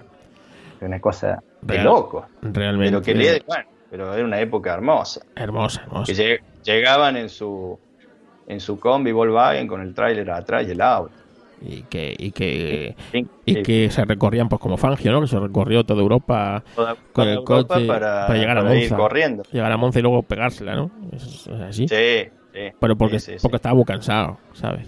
Obvio. No, él dice que sus dos accidentes fue por cansancio, porque en la Buenos Aires Caracas, sí, creo fue, no, en la Buenos Aires Caracas, no, creo que fue en la, bueno, no me acuerdo en, En la, cuál. en la que, en la que se mató. pierde a En la, Urrutia, en la que, Urrutia su piloto. ¿Fue Buenos Aires Karateka? O- no, fue.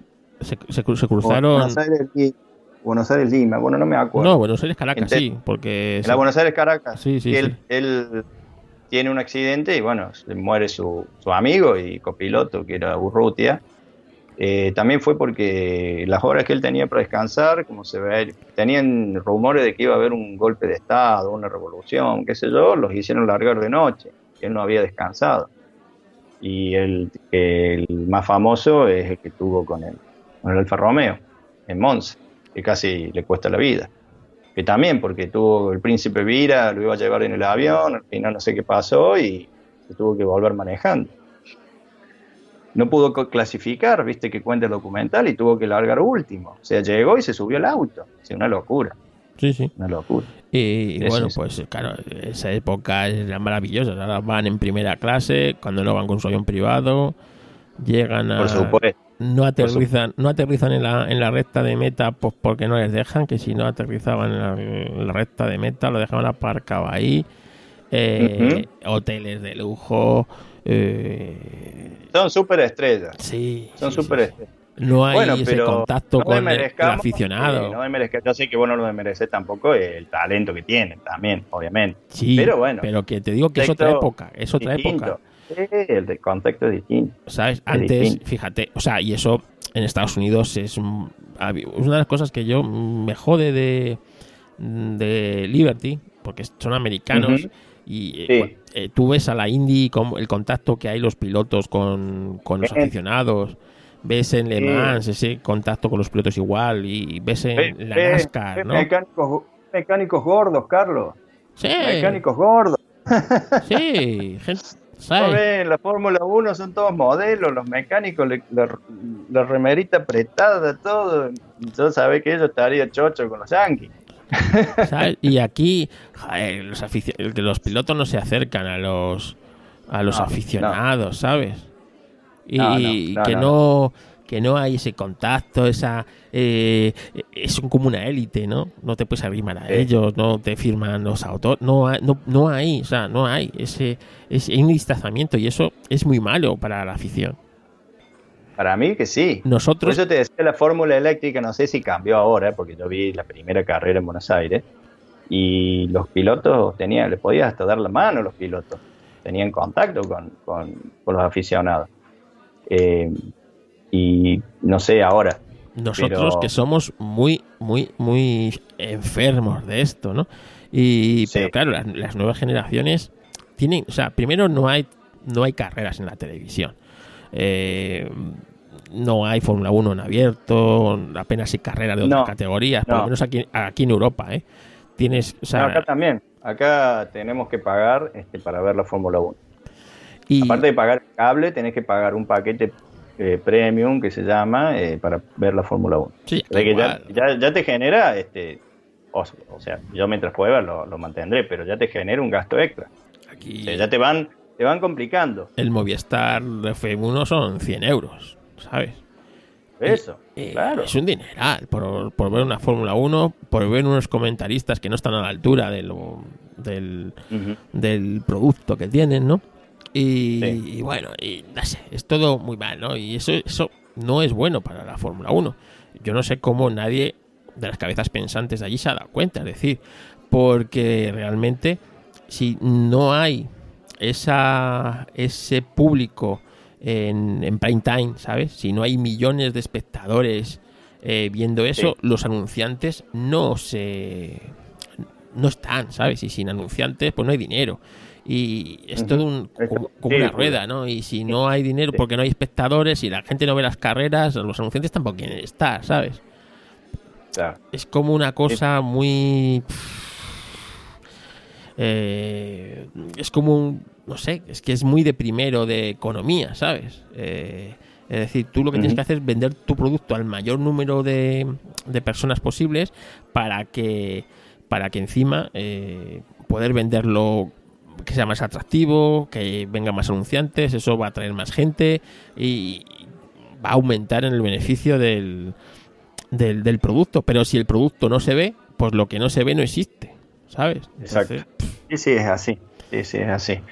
Este, ¿Qué te iba a decir? Hablando de, del contacto con los pilotos, eh, bueno, eh, mi amigo eh, Daniel Román este, ha ido varias veces a Interlagos. Y, bueno, la única forma de tener contacto con los pilotos es, creo que es el día previo del Gran Premio, cuando ellos van llegando, y son muy atentos, este, se sacan fotos, este, no tienen problema. tiene fotos con Toto Wolf, con Alonso, pues te hablo cuando corría, ¿no? Alonso, de haber sido cuando terminó de correr Alonso, que se fue de la Fórmula 1.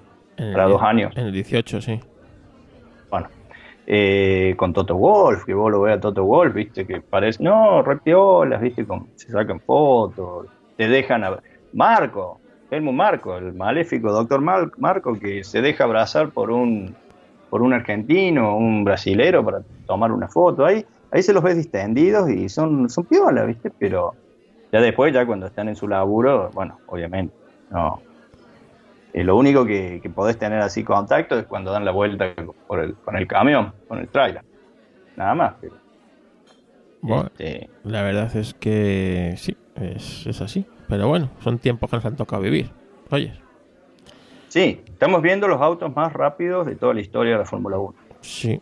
Sobre, eh, sobre todo, bueno, en curva, ¿no? Son velocísimos y, lo más, y los más invisibles realmente. Porque como no se ven, no se ven, ¿sabes? No, el piloto me te referís. No, que no se ven en la tele, no se ven en... no se ven. Entonces, por muy rápido que sean, no, vende, no venden, no se saben vender. Las marcas no saben, y eso es muy triste. Y luego tenemos una época tan monótona, ese dominio tan aplastante no es bueno para la Fórmula 1. No, no es bueno. Ni era bueno el dominio de McLaren en su época, ni el de Ferrari. De, Ferrari en la época de Schumacher. No, tú fíjate en los 70 cómo ganó Lotus, ganó McLaren, ganó Ferrari, ¿sabes? Hasta un Shadow, hasta ganó un Shadow, un Heskett, un March. Y, eso daba mucha variedad, ¿no? Muchas las carreras que hacían que fueran tan vibrantes, tan, tan, bueno, que tanto que se engancharon y fue la época dorada cuando ya empezaron a retransmitir todas las carreras, ¿no? Eh, esa lucha de los pilotos que se hizo mítica, ¿no? Todo eso... Sí, no, no, lo que pasa no, es que uno quiera vivir en el pasado, los circuitos, la gente acampando, la gente en las laderas en Austria, en las laderas de las montañas, con un picnic, viendo pasar los autos, ¿no? Qué, cosa, ¿no? En el Jarama, yo me acuerdo cuando me llevaba mi tío pequeño, que, me, que uh. me, colaban en el maletero de un Sinca 1200, ¿no? Para meternos. A mí me decían, yo qué sé, quédate ahí, no te muevas. Yo era tan tonto que no me movía, o sea, estaba ahí con la boca abierta, fascinado, ¿no? Era como mi parque temático. Y y luego nos íbamos el día de eso fue eso eran entrenamientos el viernes y el sábado y luego el día de la carrera nos íbamos ¿Qué, época viste Carlos? Estuve, eh, pues fue en los 70, 77, 78 y 79. No te puedo creer, no te puedo creer. Sí, porque mi tío, que yo he hablado muchas veces, es el que me introdujo. Sí, sí, tu tío es el que te metió el bichito ese. Entonces, claro, mi tío se iba con su amigo y íbamos a, a rallies, íbamos a un montón de sitios. Claro, yo era la excusa ideal para porque él, tenía una hija, mi prima, que era pequeña, pero eh, entonces él, claro, para escaparse me cogía a mí. Claro, y nos íbamos, claro, ¿sabes? nos íbamos por ahí. Qué bueno. Y entonces, y, él cogía. En el viste entrenamientos, me decís. Sí, sí, él cogía a, su amigo, a un amigo suyo. Y entonces, claro, para vincularme a mí, en el. Pues eh, cogían y eh, me metían en el maletero. Me decían, no hagas ruido porque, claro, él tenía pase con su amigo, pero no para que pasara No yo. para otra persona más, claro, Claro. más un niño. Sí, Entonces, sí. me- me- yo me metía en el maletero, Te quedaba, me quedaba calladito, quedaba sin decir nada. El coche se aparcaba en la zona de, de la cuesta, de la, eh, el aparcamiento que hay en, ahí en la rampa Pegaso. Y luego, pues claro, nos íbamos por ahí y a mí siempre yo, yo, yo era un niño muy bueno, ¿sabes? Eh, no toques Sí, sí, nada, no mires Como- nada, éramos todos en esa época. no te muevas, todos porque si no sabías que, que, te, que además te, que te calzaban una hostia y te no gusta. Es más, si, Sí. la- si te la calzaba un, si te la calzaba un señor porque la estabas liando, eh, te la daba el señor y luego tu padre o tu responsable, ¿sabes? Pues es así. Exacto, exacto. Hoy en exacto. día le metían a la cárcel al señor que te da la torta y encima tenían un juicio con, ¿sabes? O sea, es así. Pero Ahora, en aquella época había autoridad. Y yo me acuerdo, eh, claro, eh, mi, mi tío ahí haciendo fotos con su amigo, no sé qué, y yo en boxes alucinado viendo Mecánicos, coches. increíble. pilotos que yo mm, no sabía, el único que, yo conocía era a, a Niki Lauda. A Niki Lauda Sí. porque era mítico. Y ya había tenido el accidente, entonces ya era Sí, sí, sí. muy reconocible. Una leyenda. Y a los pilotos de Lotus porque iban de negro, ¿sabes? Y tal, ¿no? Qué Y yo recuerdo que localicé el box de Ferrari. Y me, me puse, pues eh, como una distancia prudente de... eh, había un montón de ruedas, ¿sabes? Sí, Iban a- y sí. yo me senté en las ruedas, yo con mi bocadillo de, de jamón york y viendo, viendo cómo trabajaban los, los mecánicos, pasando los pilotos. O sea, era como maravilloso para mí, ¿sabes? Cómo ajustaban. en esa época habrá estado Reutemann entonces en el equipo de Ferrari. Posiblemente. acuerdas? Posiblemente. Claro. Esto era el año 78. Yo el que me recuerdo Claro. realmente era el Estaba 78. eh, Reutemann con Estaba. Reutemann, Reutemann y tal. Y yo me acuerdo que eh, eh, arrancaron el coche. Arrancaron el coche y- haber sido eso. y era. Pero claro, el, arrancaron el coche en la parte de atrás del box. ¿Sabes? Ah, sí, sí, que sí. donde estaba yo. Sí. Pues para Sí. ajustar algo. O a lo mejor era el coche muleto. No lo recuerdo. Sí. Yo recuerdo tal estruendo que me, que me quedé paralizado y empecé a llorar. Mirá vos, claro. ¿Qué te empecé a llorar. Y, claro, salió de- del equipo, salió un mecánico italiano y pícolo, pícolo. Y cogí, me plantó una gorra de Ferrari. No, lo puedo creer, Sí, Carlos. Una gorra de Ferrari. Y yo todo contento con mi gorra de Ferrari. Y tu tío te la quitó. Mi tío llegó y me dijo, ¿qué has hecho, so cabrón? ¿De dónde has sacado esa gorra? Y yo, no te lo vas a creer, tío. Ha venido el mismísimo Nicky Lauda a darme a mí la gorra. Y tío, pero si Nicky Lauda es tan brava, ¿cómo te va a dar la gorra de Ferrari? ¿Sabes? Y yo, pues si no era Nicky Lauda, se le parecía mucho. ¿Sabes? Y yo me acuerdo todo contento con mi gorra, ¿sabes? De Ferrari. Y, y ese día fue espectacular. Y el día siguiente, ya el día de la carrera, o, o esto fue el viernes y pasaron dos días y lo fuimos a la carrera, y fuimos a la, a la Pelús. No había, para, no había dinero para más, ¿sabes? Para la Pelús.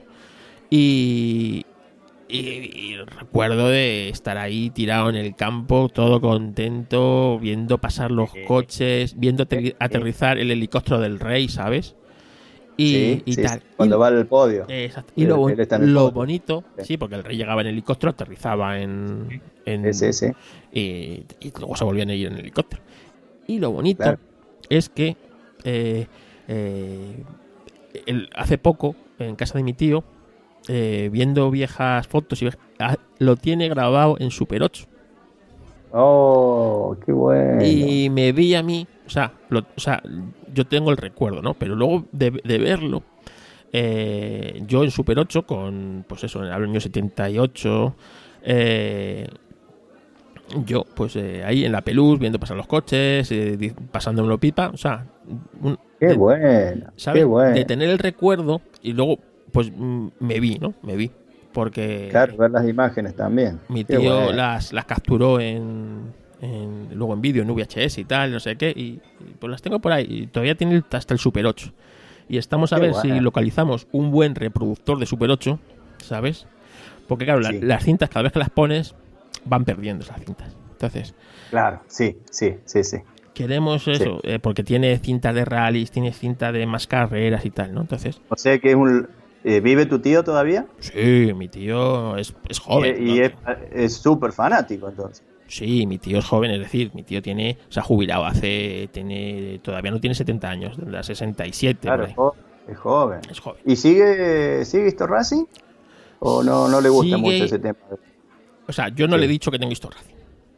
Ah, no les digo. no me gusta, a mí no me gusta que me escuche la familia. ¿Sabes? No, no. Pero, Sí, sí, sí. por ejemplo, yo me acuerdo que él, las revistas del motor, él las compraba todas y luego me las daba a mí. ¿Vale? Claro. Ahora es al revés. Buenísimo. Buenísimo. Ahora soy yo el que le pasa a él las revistas.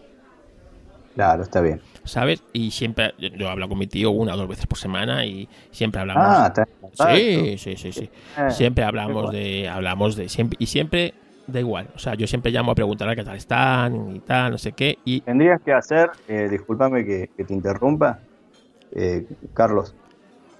un Histo Racing con él, un Histo Racing con él, sí, Es- sí.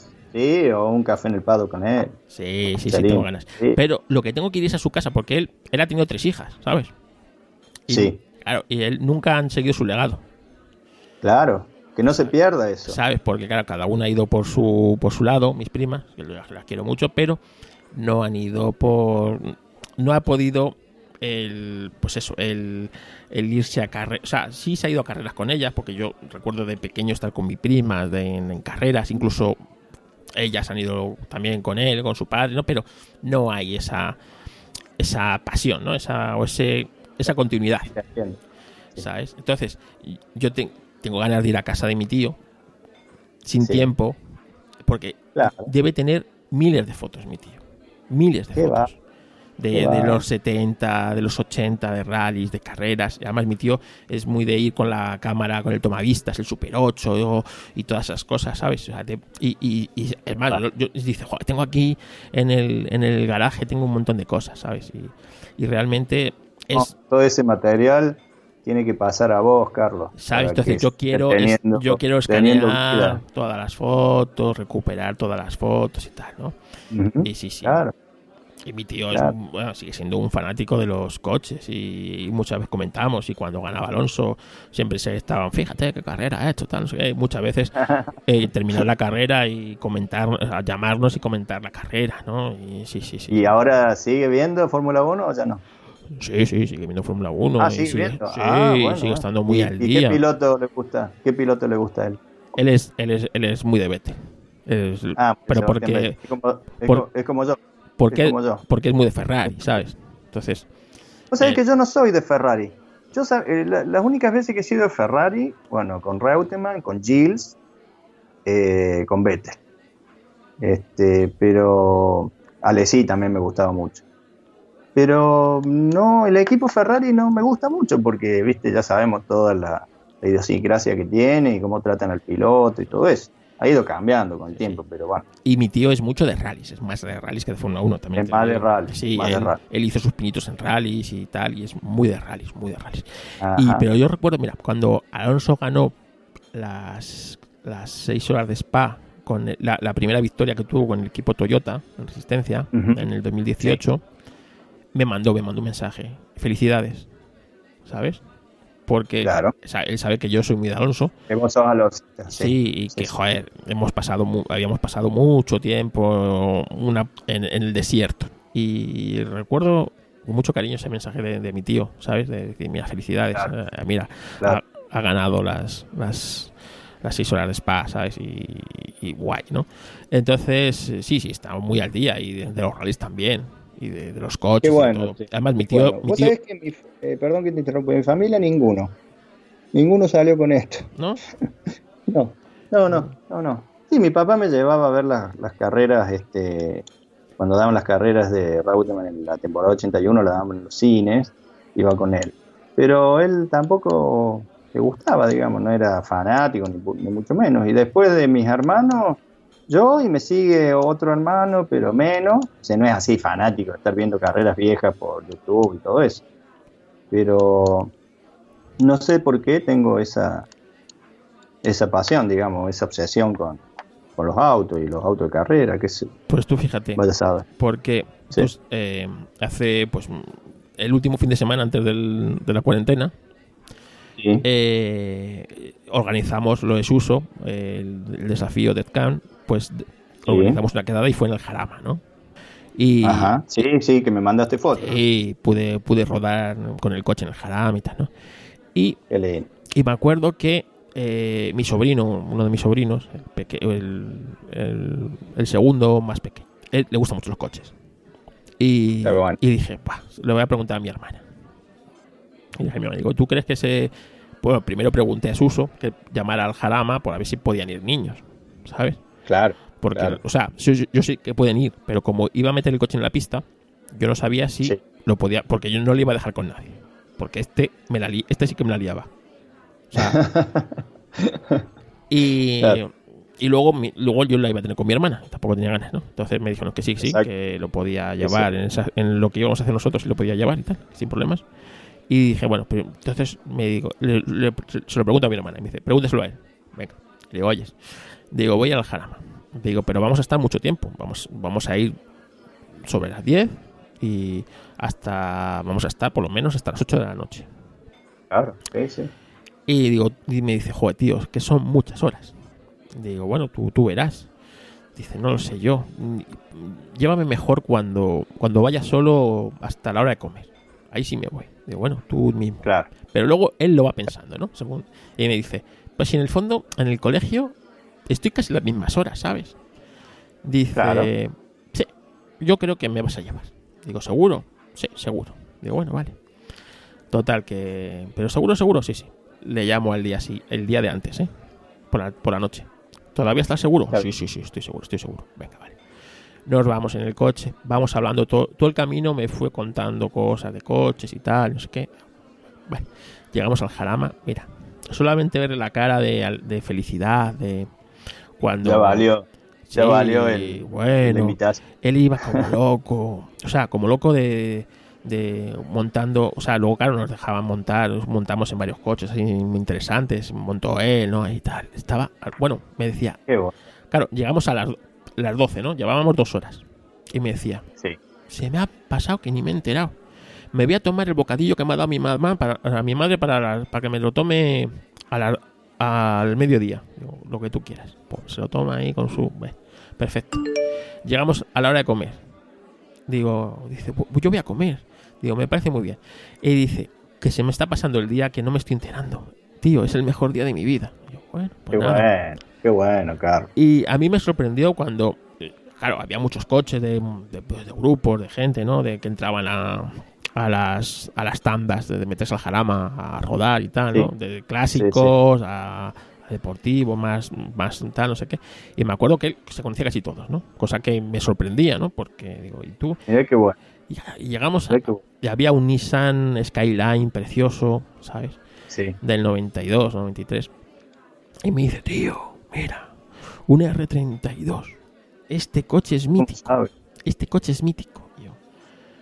Y yo, no, legendario, legendario. Fue la palabra, legendario. Y yo, ¿y tú cómo sabes que este coche es legendario? Porque lo he visto en internet y es que es un coche precioso. Es mi coche favorito. Y yo, "Oh, Mira. tela". Y sobre todo me gustó, porque claro, y su madre le, le dio un teléfono, por si acaso, digo, dale un tel- déjale un teléfono, digo, por si se me pierde en el jarama, Cualquier cosa, claro. poder sí, sí. localizarlo, ¿sabes? No me voy a poner a Claro. buscarle pegándole voces como Chencho, Chencho. No. Y, y me acuerdo que él estaba en, haciendo videollamadas a su amigo del alma, que es un otro loco de los coches, y estaba Qué con- bueno. contándole todo. Y yo me iba partiendo de risa de la conversación que iban teniendo. Fíjate, fíjate que ruedas, fíjate que no sé qué, fíjate que no sé cuál. ¿sabes? Y lo disfruto, es el que más lo disfruto de todos, ¿sabes? Y, y me acuerdo que me, que me dijo Jesús, pues te va a tocar hacer a ti de tío, ahora, ¿eh? te va a tocar a ti seguir el legado, ¿sabes? Eso, eso, claro, eso estaba pensando cuando me contabas esto. Sí, sí, además se lo, Sí. se lo conté a mi tío, ¿no? Pues ya te, se pone, ya te tocaba hacerlo, ¿eh? Ya te tocaba hacerlo, se pone, pero lo próximo que tienes que hacer es llevarle un rally. A un rally. Claro. Porque mi tío es mucho Claro. de rally, ¿sabes? Así que, que nada, que ya te digo, que a ver si con- consigo que el legado continúe. Y seguramente que sí. Sí, Carlos. Ahí tenés eh, tu sucesor, seguro. Qué bueno, qué bueno, qué buena historia. Ya que no he tenido hijos. Yo pues- estoy solito en esto. Estoy solito, va, estoy con ustedes. Pero a nivel así familia, eh, no, no, no me siguen con esto. Bueno, tu, tu señora sí, sí, se va contigo. a- Me sí, acompaña, me acompaña, me acompañó a Oreste Berta, me acompañó a Autoclásica. Sí, sí, es muy gamba, como decimos acá, cuando son así, este, compañeras, así le decimos muy gamba. Y sí, me ha acompañado. Sí, sí, Oreste Berta, este, me acompañó toda la charla. Pagó así un viento bárbaro y toda la charla que dio Oreste. Y bueno, el- el- verlo al hijo de, de Fangio, ¿no? A Cacho Fangio, también este, hablando, eh, una cosa, una cosa de loco, una cosa de loco, sinceramente. Y más sabiendo que todo esto yo te lo estaba guardando para, para mandártelo. Sí, sí, Este, sí. así que sí, fue una jornada inolvidable. Esa del año pasado fue inolvidable realmente. Estuvo muy, muy buena. Fíjate. Eh, pero no importa, viste, que uno esté solo o no con la pasión. Total, con esto de las redes, uno va aglutinando Claro. gente y se va metiendo en grupos donde eh, la pasión es, es la misma que, que tiene uno y vas conociendo gente y bueno, así como, como, como llegué a vos, bueno, gracias a Fede López que hace mucho que escucha podcast y descubrió Histo Racing. Claro, porque igual que hemos tenido la mala suerte de tocar, de vivir esta época en el motor, hemos tenido la suerte de vivir la esta época tecnológica en la que, fíjate, estamos hablando desde, desde Córdoba a Madrid sin Parece. prácticamente Eh, esto sin, es increíble, es como que sin- no cuesta entenderlo. sin ninguna clase de, de retardo, ¿sabes? No, no. Eh, de una manera gratuita, como es eh, Sky, ¿no? Y, y- y tenemos un montón de información a golpe de clic, donde yo puedo ver carreras de turismo carretera argentino desde mi casa y comentarlas contigo por teléfono de manera, No, inme- no, no. De manera inmediata. increíble. Increíble. donde puedo hacer un podcast y conectar con gente de Argentina, gente de Venezuela, gente de Estados Unidos, gente de Japón, macho, me escucha alguien en Japón. Qué bueno, En qué bueno, qué bueno. Si escuchas esto, el Jap- ponte en contacto conmigo. ¿Quién eres? Debe ser algún español que vive en Japón o algo. No, no me puedo creer. Y lo más probable es que sí, o algún latino o algún español, sí, sí, obviamente. te pones a ver, Pero- desde- muchas veces me, me pongo a ver desde dónde me escuchan, ¿no? Y, joder, Japón. Desde ¿Quién me escucha Qué a mí va. desde Japón? O sea, un japonés no debe ser, ¿sabes? Debe ser alguien que vive allí en Japón. Que vive en Japón. China, también tengo alguna no, escucha ahí. sí, sí. China, Sí. ¿sabes? No lo sé, o sea, me sorprende mucho, ¿no? O sea, es maravillosa la tecnología, ¿no? Esa de poder conectar con un montón de gente. Tú fíjate, tú y yo no nos hubiéramos conocido nunca. Nunca, nunca. Porque, No, nunca. Y yo no, no hubiera logrado eh, conocer a toda esta gente que me acercó a, a pilotos de acá y bueno, y llegar a Reutemann en persona. Nada, nada, nada, nada. Nunca hubiera sucedido absolutamente nada de todo lo que, lo que he vivido en estos últimos años, que ha sido eh, así como que me atropelló todo. Sí, Fue impresionante. Este, y, y es una cosa, es increíble realmente. Sí, sí. Así que nada. Es increíble, sí, sí, es increíble. Eh, Bueno, Luis, pues es que llevamos tres horas. que la tontería, ¿eh? Sí, sí, está para pedir otro café. Tres horas. Yo creo que nos van a echar de la cafetería. Digo, ¿eh? No, se pasa rápido, sí, la van verdad que se la rápido. cafetería. la Oye, ¿dó- verdad que, como dónde- te decía, yo, yo soy un amateur, yo, o sea, no, no tengo un conocimiento enciclopédico de, del automovilismo. ni yo, Hay ¿qué muchos crees? periodistas como Charlie, bueno, pero vos estás más, estás más informado. Pero más- porque- pero, este, porque estudio. lo poquito que, que- que es por, por gusto nomás y placer de, de ir escuchando a la gente que sabe, de, de ir leyendo, este, de, qué sé yo, de ir contactándome con gente que, como vos, viste, que, que, te van enseñando, o, vas escuchando podcast, este, Charlie también me parece eh, un, un tipo que, que sabe pero muchísimo y aparte muy claro para transmitir lo, lo, lo que piensa y transmitir conocimiento, o sea, todo, todo. Y bueno, ya así uno de a poquito se va animando cada vez más a, a meterse en esto, que es primero con un grupo de Facebook, después este, eh, participando en reuniones, bueno, y ahora este, participando en, en tu podcast. Porque una de las cosas que me gusta mucho a mí es cuando ponemos todos los días una foto de- del coche, de un coche del día, con el número. con, ah, sí, eso con es genial. con, Juanjo, con, Sí, sí. con Eso- eso es con- genial. Y me, me- que un gusto que me hayan, me hayan aceptado en ese juego, en Twitter, ¿no? Twitter yo no uso mucho, pero por ahí me olvido de, de ponerlo. Este, se me pasa el día, digamos. Pero trato de que últimamente trato de siempre poner este poner este uno o dos. Eso es muy divertido, muy muy divertido. buscar el, ya, Y eh, buscar el coche mucho todos los también. días, buscar el, buscar un coche, no repetirlo, ¿no? Claro, viste por ahí no repetido. Yo por ahí anoche metí un Liger, que vos también habías metido uno, Sí. Eh, pero bueno, porque fue medio de- sobre, sobre la marcha y el 26 es Liger. Sí, y tal, ¿no? O sea, es muy bonito, es muy bonito. Y la verdad Sí, es que pues, sí. son, cos- son cosas de, yo qué sé, de locos del motor como somos nosotros. Oye, Luis, ¿dónde te pueden encontrar la gente si quiere ponerse en contacto contigo? Y bueno, en el grupo de Facebook, eh, eh, Guerrero de las Pistas, y si no, en el Facebook mío, que es Luis Horacio Porta. Y en el, Eh, en el Twitter, ¿no? Y en Twitter también como Luis Horacio, Luis Porta o Luis Horacio Porta. Sí, me pueden encontrar también. Este, uso más Facebook, acá en Argentina usamos mucho más el Facebook.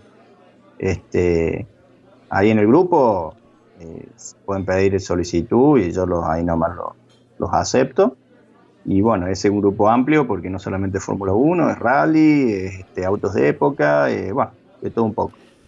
Este, así que bueno, Bueno, pues la verdad es que muchas gracias por estar en este café en el paddock con todos nosotros. Gracias por eh, querer participar, Luis. La verdad es que te admiro mucho y, tenía ganas de grabar contigo, fíjate. Tenía muchas ganas de Bueno, grabar contigo. bueno. Porque eres uno de los mejores oyentes que, que tengo, porque te considero un amigo, porque me has ayudado mucho con este podcast, ¿sabes? Y aunque has aparecido en algún podcast, en tus notas de voz, ujú, en, la Sí. de- eh, en varios, eh, en varios, no solo en uno, en varios. En las decoraciones, en el de los Sí. Torino, sí, en el de en el de las flechas, en las flechas de plata. Si no es por ti, Sí. Eh, Eh, no- También eh, cuando, cuando fueron a ver a, juntos con, con Charlie y compañía este La- eh, Le Mans 66, sí, además ¿te es- acordás? Sí, sí, sí, sí, sí, Y ahí estuvimos mucho, esa semana estuvimos mucho en contacto. mucho y con también hice una pequeña participación de lo que me había parecido a mí la la película. película, sí, sí. Eh, sí. No, yo te agradezco a vos, Carlos, sinceramente de corazón, porque yo soy muy, muy reacio a estas cosas y, y muy tímido y bueno. Bueno, para este, que la gente vos- lo sepa- vos me estás abriendo, me estás abriendo No- este, el panorama, digamos. Luis no, Sí. no, no tenía Skype, solo he instalado para hablar solamente conmigo y poder ofreceros cero, el, cero tecnología, cero Eh, tecnología. y sí. poder eh, bueno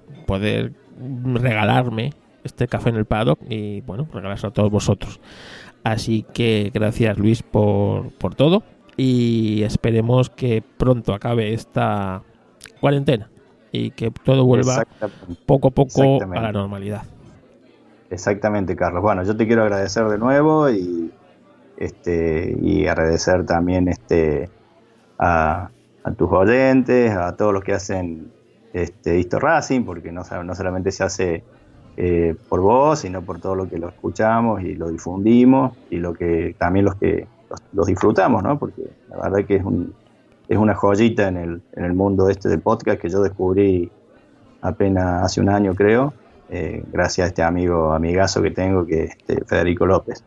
Así que bueno, este, yo te agradezco, Carlos, por esta, por esta charla.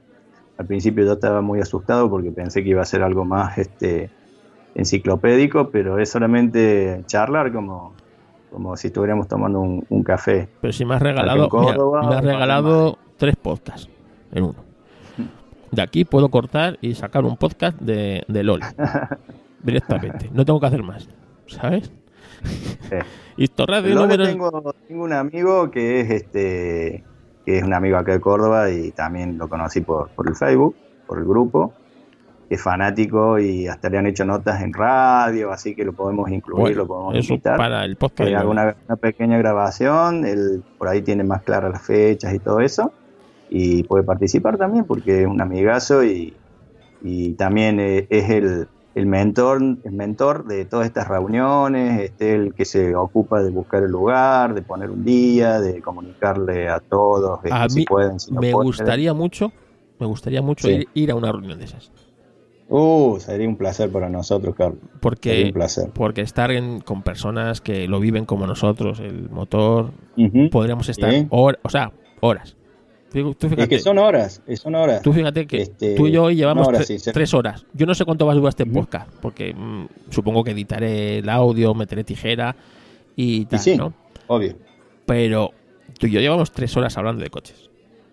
Ujú. Si nos y nos- tenemos para seguir hablando un montón de, Sí, de- de y cosas si- más, si nos- porque no nos- hemos tocado todos Claro. los temas. Si nos juntamos dos o tres más, Sí, obvio.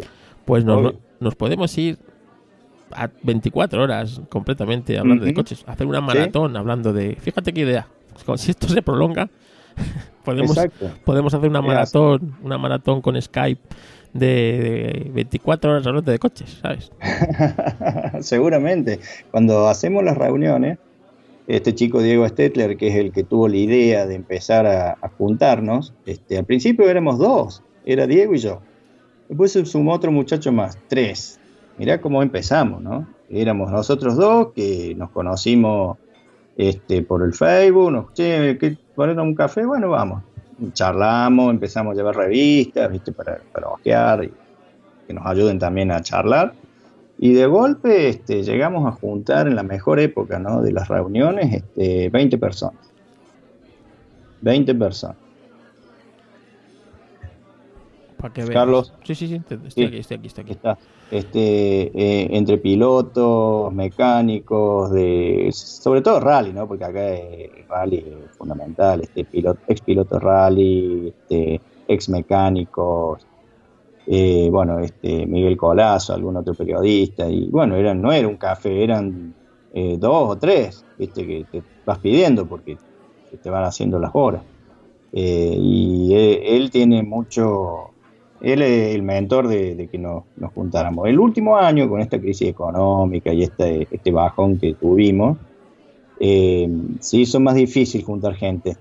Todos decían, sí, voy, voy, voy, voy, y cuando llegamos éramos eh, cinco o seis, ¿viste? No, no éramos más de eso. Este, y bueno, ahora olvídate, ya, ya veremos. Pues nada. Oye, la, juntar. la hacemos por Skype, que es gratis. Cada uno en su casa se pone lo que, Claro, lo que quiera, Claro. ¿Sabes? Bueno, eso habría que, que- que armar un grupito reducido. Nos ponemos, nos ponemos Fede cómodos, López, que, que- Fede López, Dieguito Stetler, y yo y vos. y nos y algún que claro, Tuso, o algún Juanjo, Iván, no sé, bueno, vos tenés Sí. ahí. que, para vayan, hacer que- dulce. que- que vayan entrando y saliendo, ¿sabes? Ah, claro, está bien, dale. Claro, oye, Dale, que me- bueno, que me es tengo que cuestión ir. de, de organizarse. Claro, es, es que es cuestión de organizarse. Puede ser bonito. Yo siempre he querido hacer una especie de quedada virtual con todos los- con los oyentes, con, con los oyentes, ¿no? Y que vayan entrando y Sí. saliendo y, y hablando. Oye, pues yo soy fulanito y te escucho así, ah, y me gusta esto, lo otro. O estamos hablando de esto, del otro. Claro. Sí, sí, no, es que es muy interesante. Yo me acuerdo que cuando te conocí me dijiste, uy, cómo te envidio. Es... Yo creé, me dijiste, "Oh, yo creé esto porque no tengo con quién hablar de fierro. Sí, ¿Verdad? Sí, sí. Sí, sí, porque Bueno, pero mi, se mujer, hecho- mi mujer no me, se está- no me Se está aguanta. ampliando mucho, Claro. Carlos. ¿El Se qué? está ampliando mucho el abanico. Mira, ya has ido a, a- con, con Suso, hiciste esa, ese- esa vuelta con el, con el Porsche, has ido al Jarama, este, has ido a ver la película con, con- con varios de, de los oyentes y amigos. Sí. O sea, Eh, Tengo el te grupo, va el, el el grupo del Facebook, el grupo del Telegram, eh, hablamos, Exacto. en otro grupo que el grupo de estoy. En el grupo de Telegram, por ahí me olvido usarlo, pero es muy, yo lo leo, ¿eh? no, no creas que no lo leo, no participo mucho, pero lo leo. Los de mis, Eh, mis amigos de Enderman, ¿sabes? Con los que voy a alemán. Sí, sí Claro. ya, ya, o sea, de no tener nadie con quien hablar Sí, ya tenés un montón. a tener un montón, ¿sabes? Y, y es maravilloso, porque Sí, sí, sí, realmente yo, o sea, cuando te gusta algo puedes estar 24 horas hablando de eso, porque es lo que te, es lo que te, es lo que que no te hemos- apasiona. No hemos tocado, no, ¿qué, ¿cuántos temas nos quedan por hablar? Muchísimo. Todo. Relacionado al automóvil. ¿Y de rally? Si no hemos hablado nada de rallies. Nada, nada. De. Carlos Sainz, que acá es ídolo número hemos uno, hablado ídolo, nada. pero ídolo, ídolo, eh, acá lo queremos a Sainz como si fuera un cordobés más. No hemos, Es ídolo, ídolo. no hemos hablado Cuando nada de- ganó- de, Carlos Cuando Sainz. ganó el Dakar, ¿sabe cómo estábamos nosotros? chochos. Chochos, chochos. Así que, así que nada. Gracias, Luis, por, por regalarme estas tres horas. Y, y nada, seguimos en contacto y que, y que, bueno, pues que la crisis nos toque lo menos posible. Bueno, eso sería el principal deseo para y todos. y la salud, sobre todo la salud. Por eso, sobre todo la salud, porque uno por ahí la pone en segundo plano porque está sano y lo único que le preocupa es lo económico, la incertidumbre económica, pero también este lo otro eh, es lo más importante. Correcto. Uno porque no, ha sufrido desgracias con esto, pero la gente que la ha sufrido es espantoso realmente. Bueno, dale Carlos, te mando un, abrazo. Gracias por, por el contacto. No cuelgues, no cuelgues. Dale. Ya está. Era para quitar la grabación. Todo bien. Listo. Perfecto. Bueno, vos fíjate después qué querés editar, qué querés sacar. Sí. Lo que vos quieras. Tengo tres bueno, horas. ¿cómo, ¿cómo, lo viste? ¿Cómo lo viste? Yo perfecto. ¿Y tú? No, bien, bien, bien, porque al final me olvidé, viste, yo a veces pensaba en que me van a estar escuchando y qué sé yo. Y después me olvidé, ya me puse a charlar ah. porque me metí en los temas y me olvidé. Y si te digo que no he grabado nada. si, estuviera acá al lado mío, viste, tomando un café. Y si te digo que se me ha roto la grabación y que volver a grabarlo, ¿qué?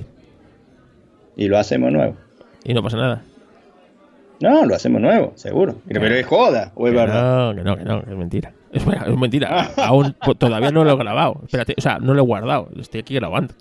Pero todavía, todavía no lo he, no lo he guardado. No, sí, lo hacemos mañana de nuevo. Yo no tengo drama. Cuando lo guarde, hasta que no lo guarde, no estoy seguro, no estoy seguro de ver eso. Para ti ha sido, ha, ha sido fácil. Sí, sí, ha sido fácil. Bueno, tu, tu, ¿tu señora ha podido ver Netflix? Eh, debe estar haciendo algo en la computadora, cálculo. Bueno. Pero me cerré la puertita acá, ¿viste? Me quedé piola acá, así que no lo he visto. Pero calculo que sí. Sí, sí, sí, anduvo bien todo. No, aparte, cuando vos ya te metes en el tema, qué es lo que te gusta, y le da para adelante. Bueno, oye, es muy buena idea lo de poder quedar virtualmente con, con, con varios, con en plan con el vídeo, como el, como el, el, Skype se puede poner en vídeo, ¿sabes? Podemos entrar en vídeo, podemos vernos las caras, podemos hablar, yo lo puedo ir grabando, puede quedar bonito. El Fede López seguro, porque él cuenta con mucha tecnología, y, bueno, analista de sistemas, sabe todo y debe tener un celular bueno. El Diego Stetler, este chico que yo te digo que es el que hay se movilizó para hacer todas las reuniones, bueno, y es el que... Tenemos un grupo en Facebook, se llama Reuniones, Intergrupos, Interpáginas, o sea, intergrupo, interpáginas porque tenés varios grupos de, de, automovilismo, entonces ahí invitamos a todos. Y él es el que se mueve y, que hizo posible que nos conozcamos, tanta gente. No sé qué, qué nivel de internet y qué celular tiene, pero no puedo hablar con él. Bueno, problema. pues podemos ir organizando para, para, más adelante. O si vos querés hacer, eh, para hacerlo más sencillo, si querés hacer el podcast del Lole, él puede colaborar. Porque le han hecho notas de otras radios Y, sabe mucho del Lole. O sea, no es que yo no sepa, pero sabe más con precisión y fechas y todo eso. Y tiene mucha parla, ¿viste? O sea, habla, es desenvuelto. Pero primero quiero, quiero, hacer el de, primero quiero hacer el de, el de Fangio. No, no, esto es para el día de mañana. No, no, no. Primero quiero hacer el de Fangio.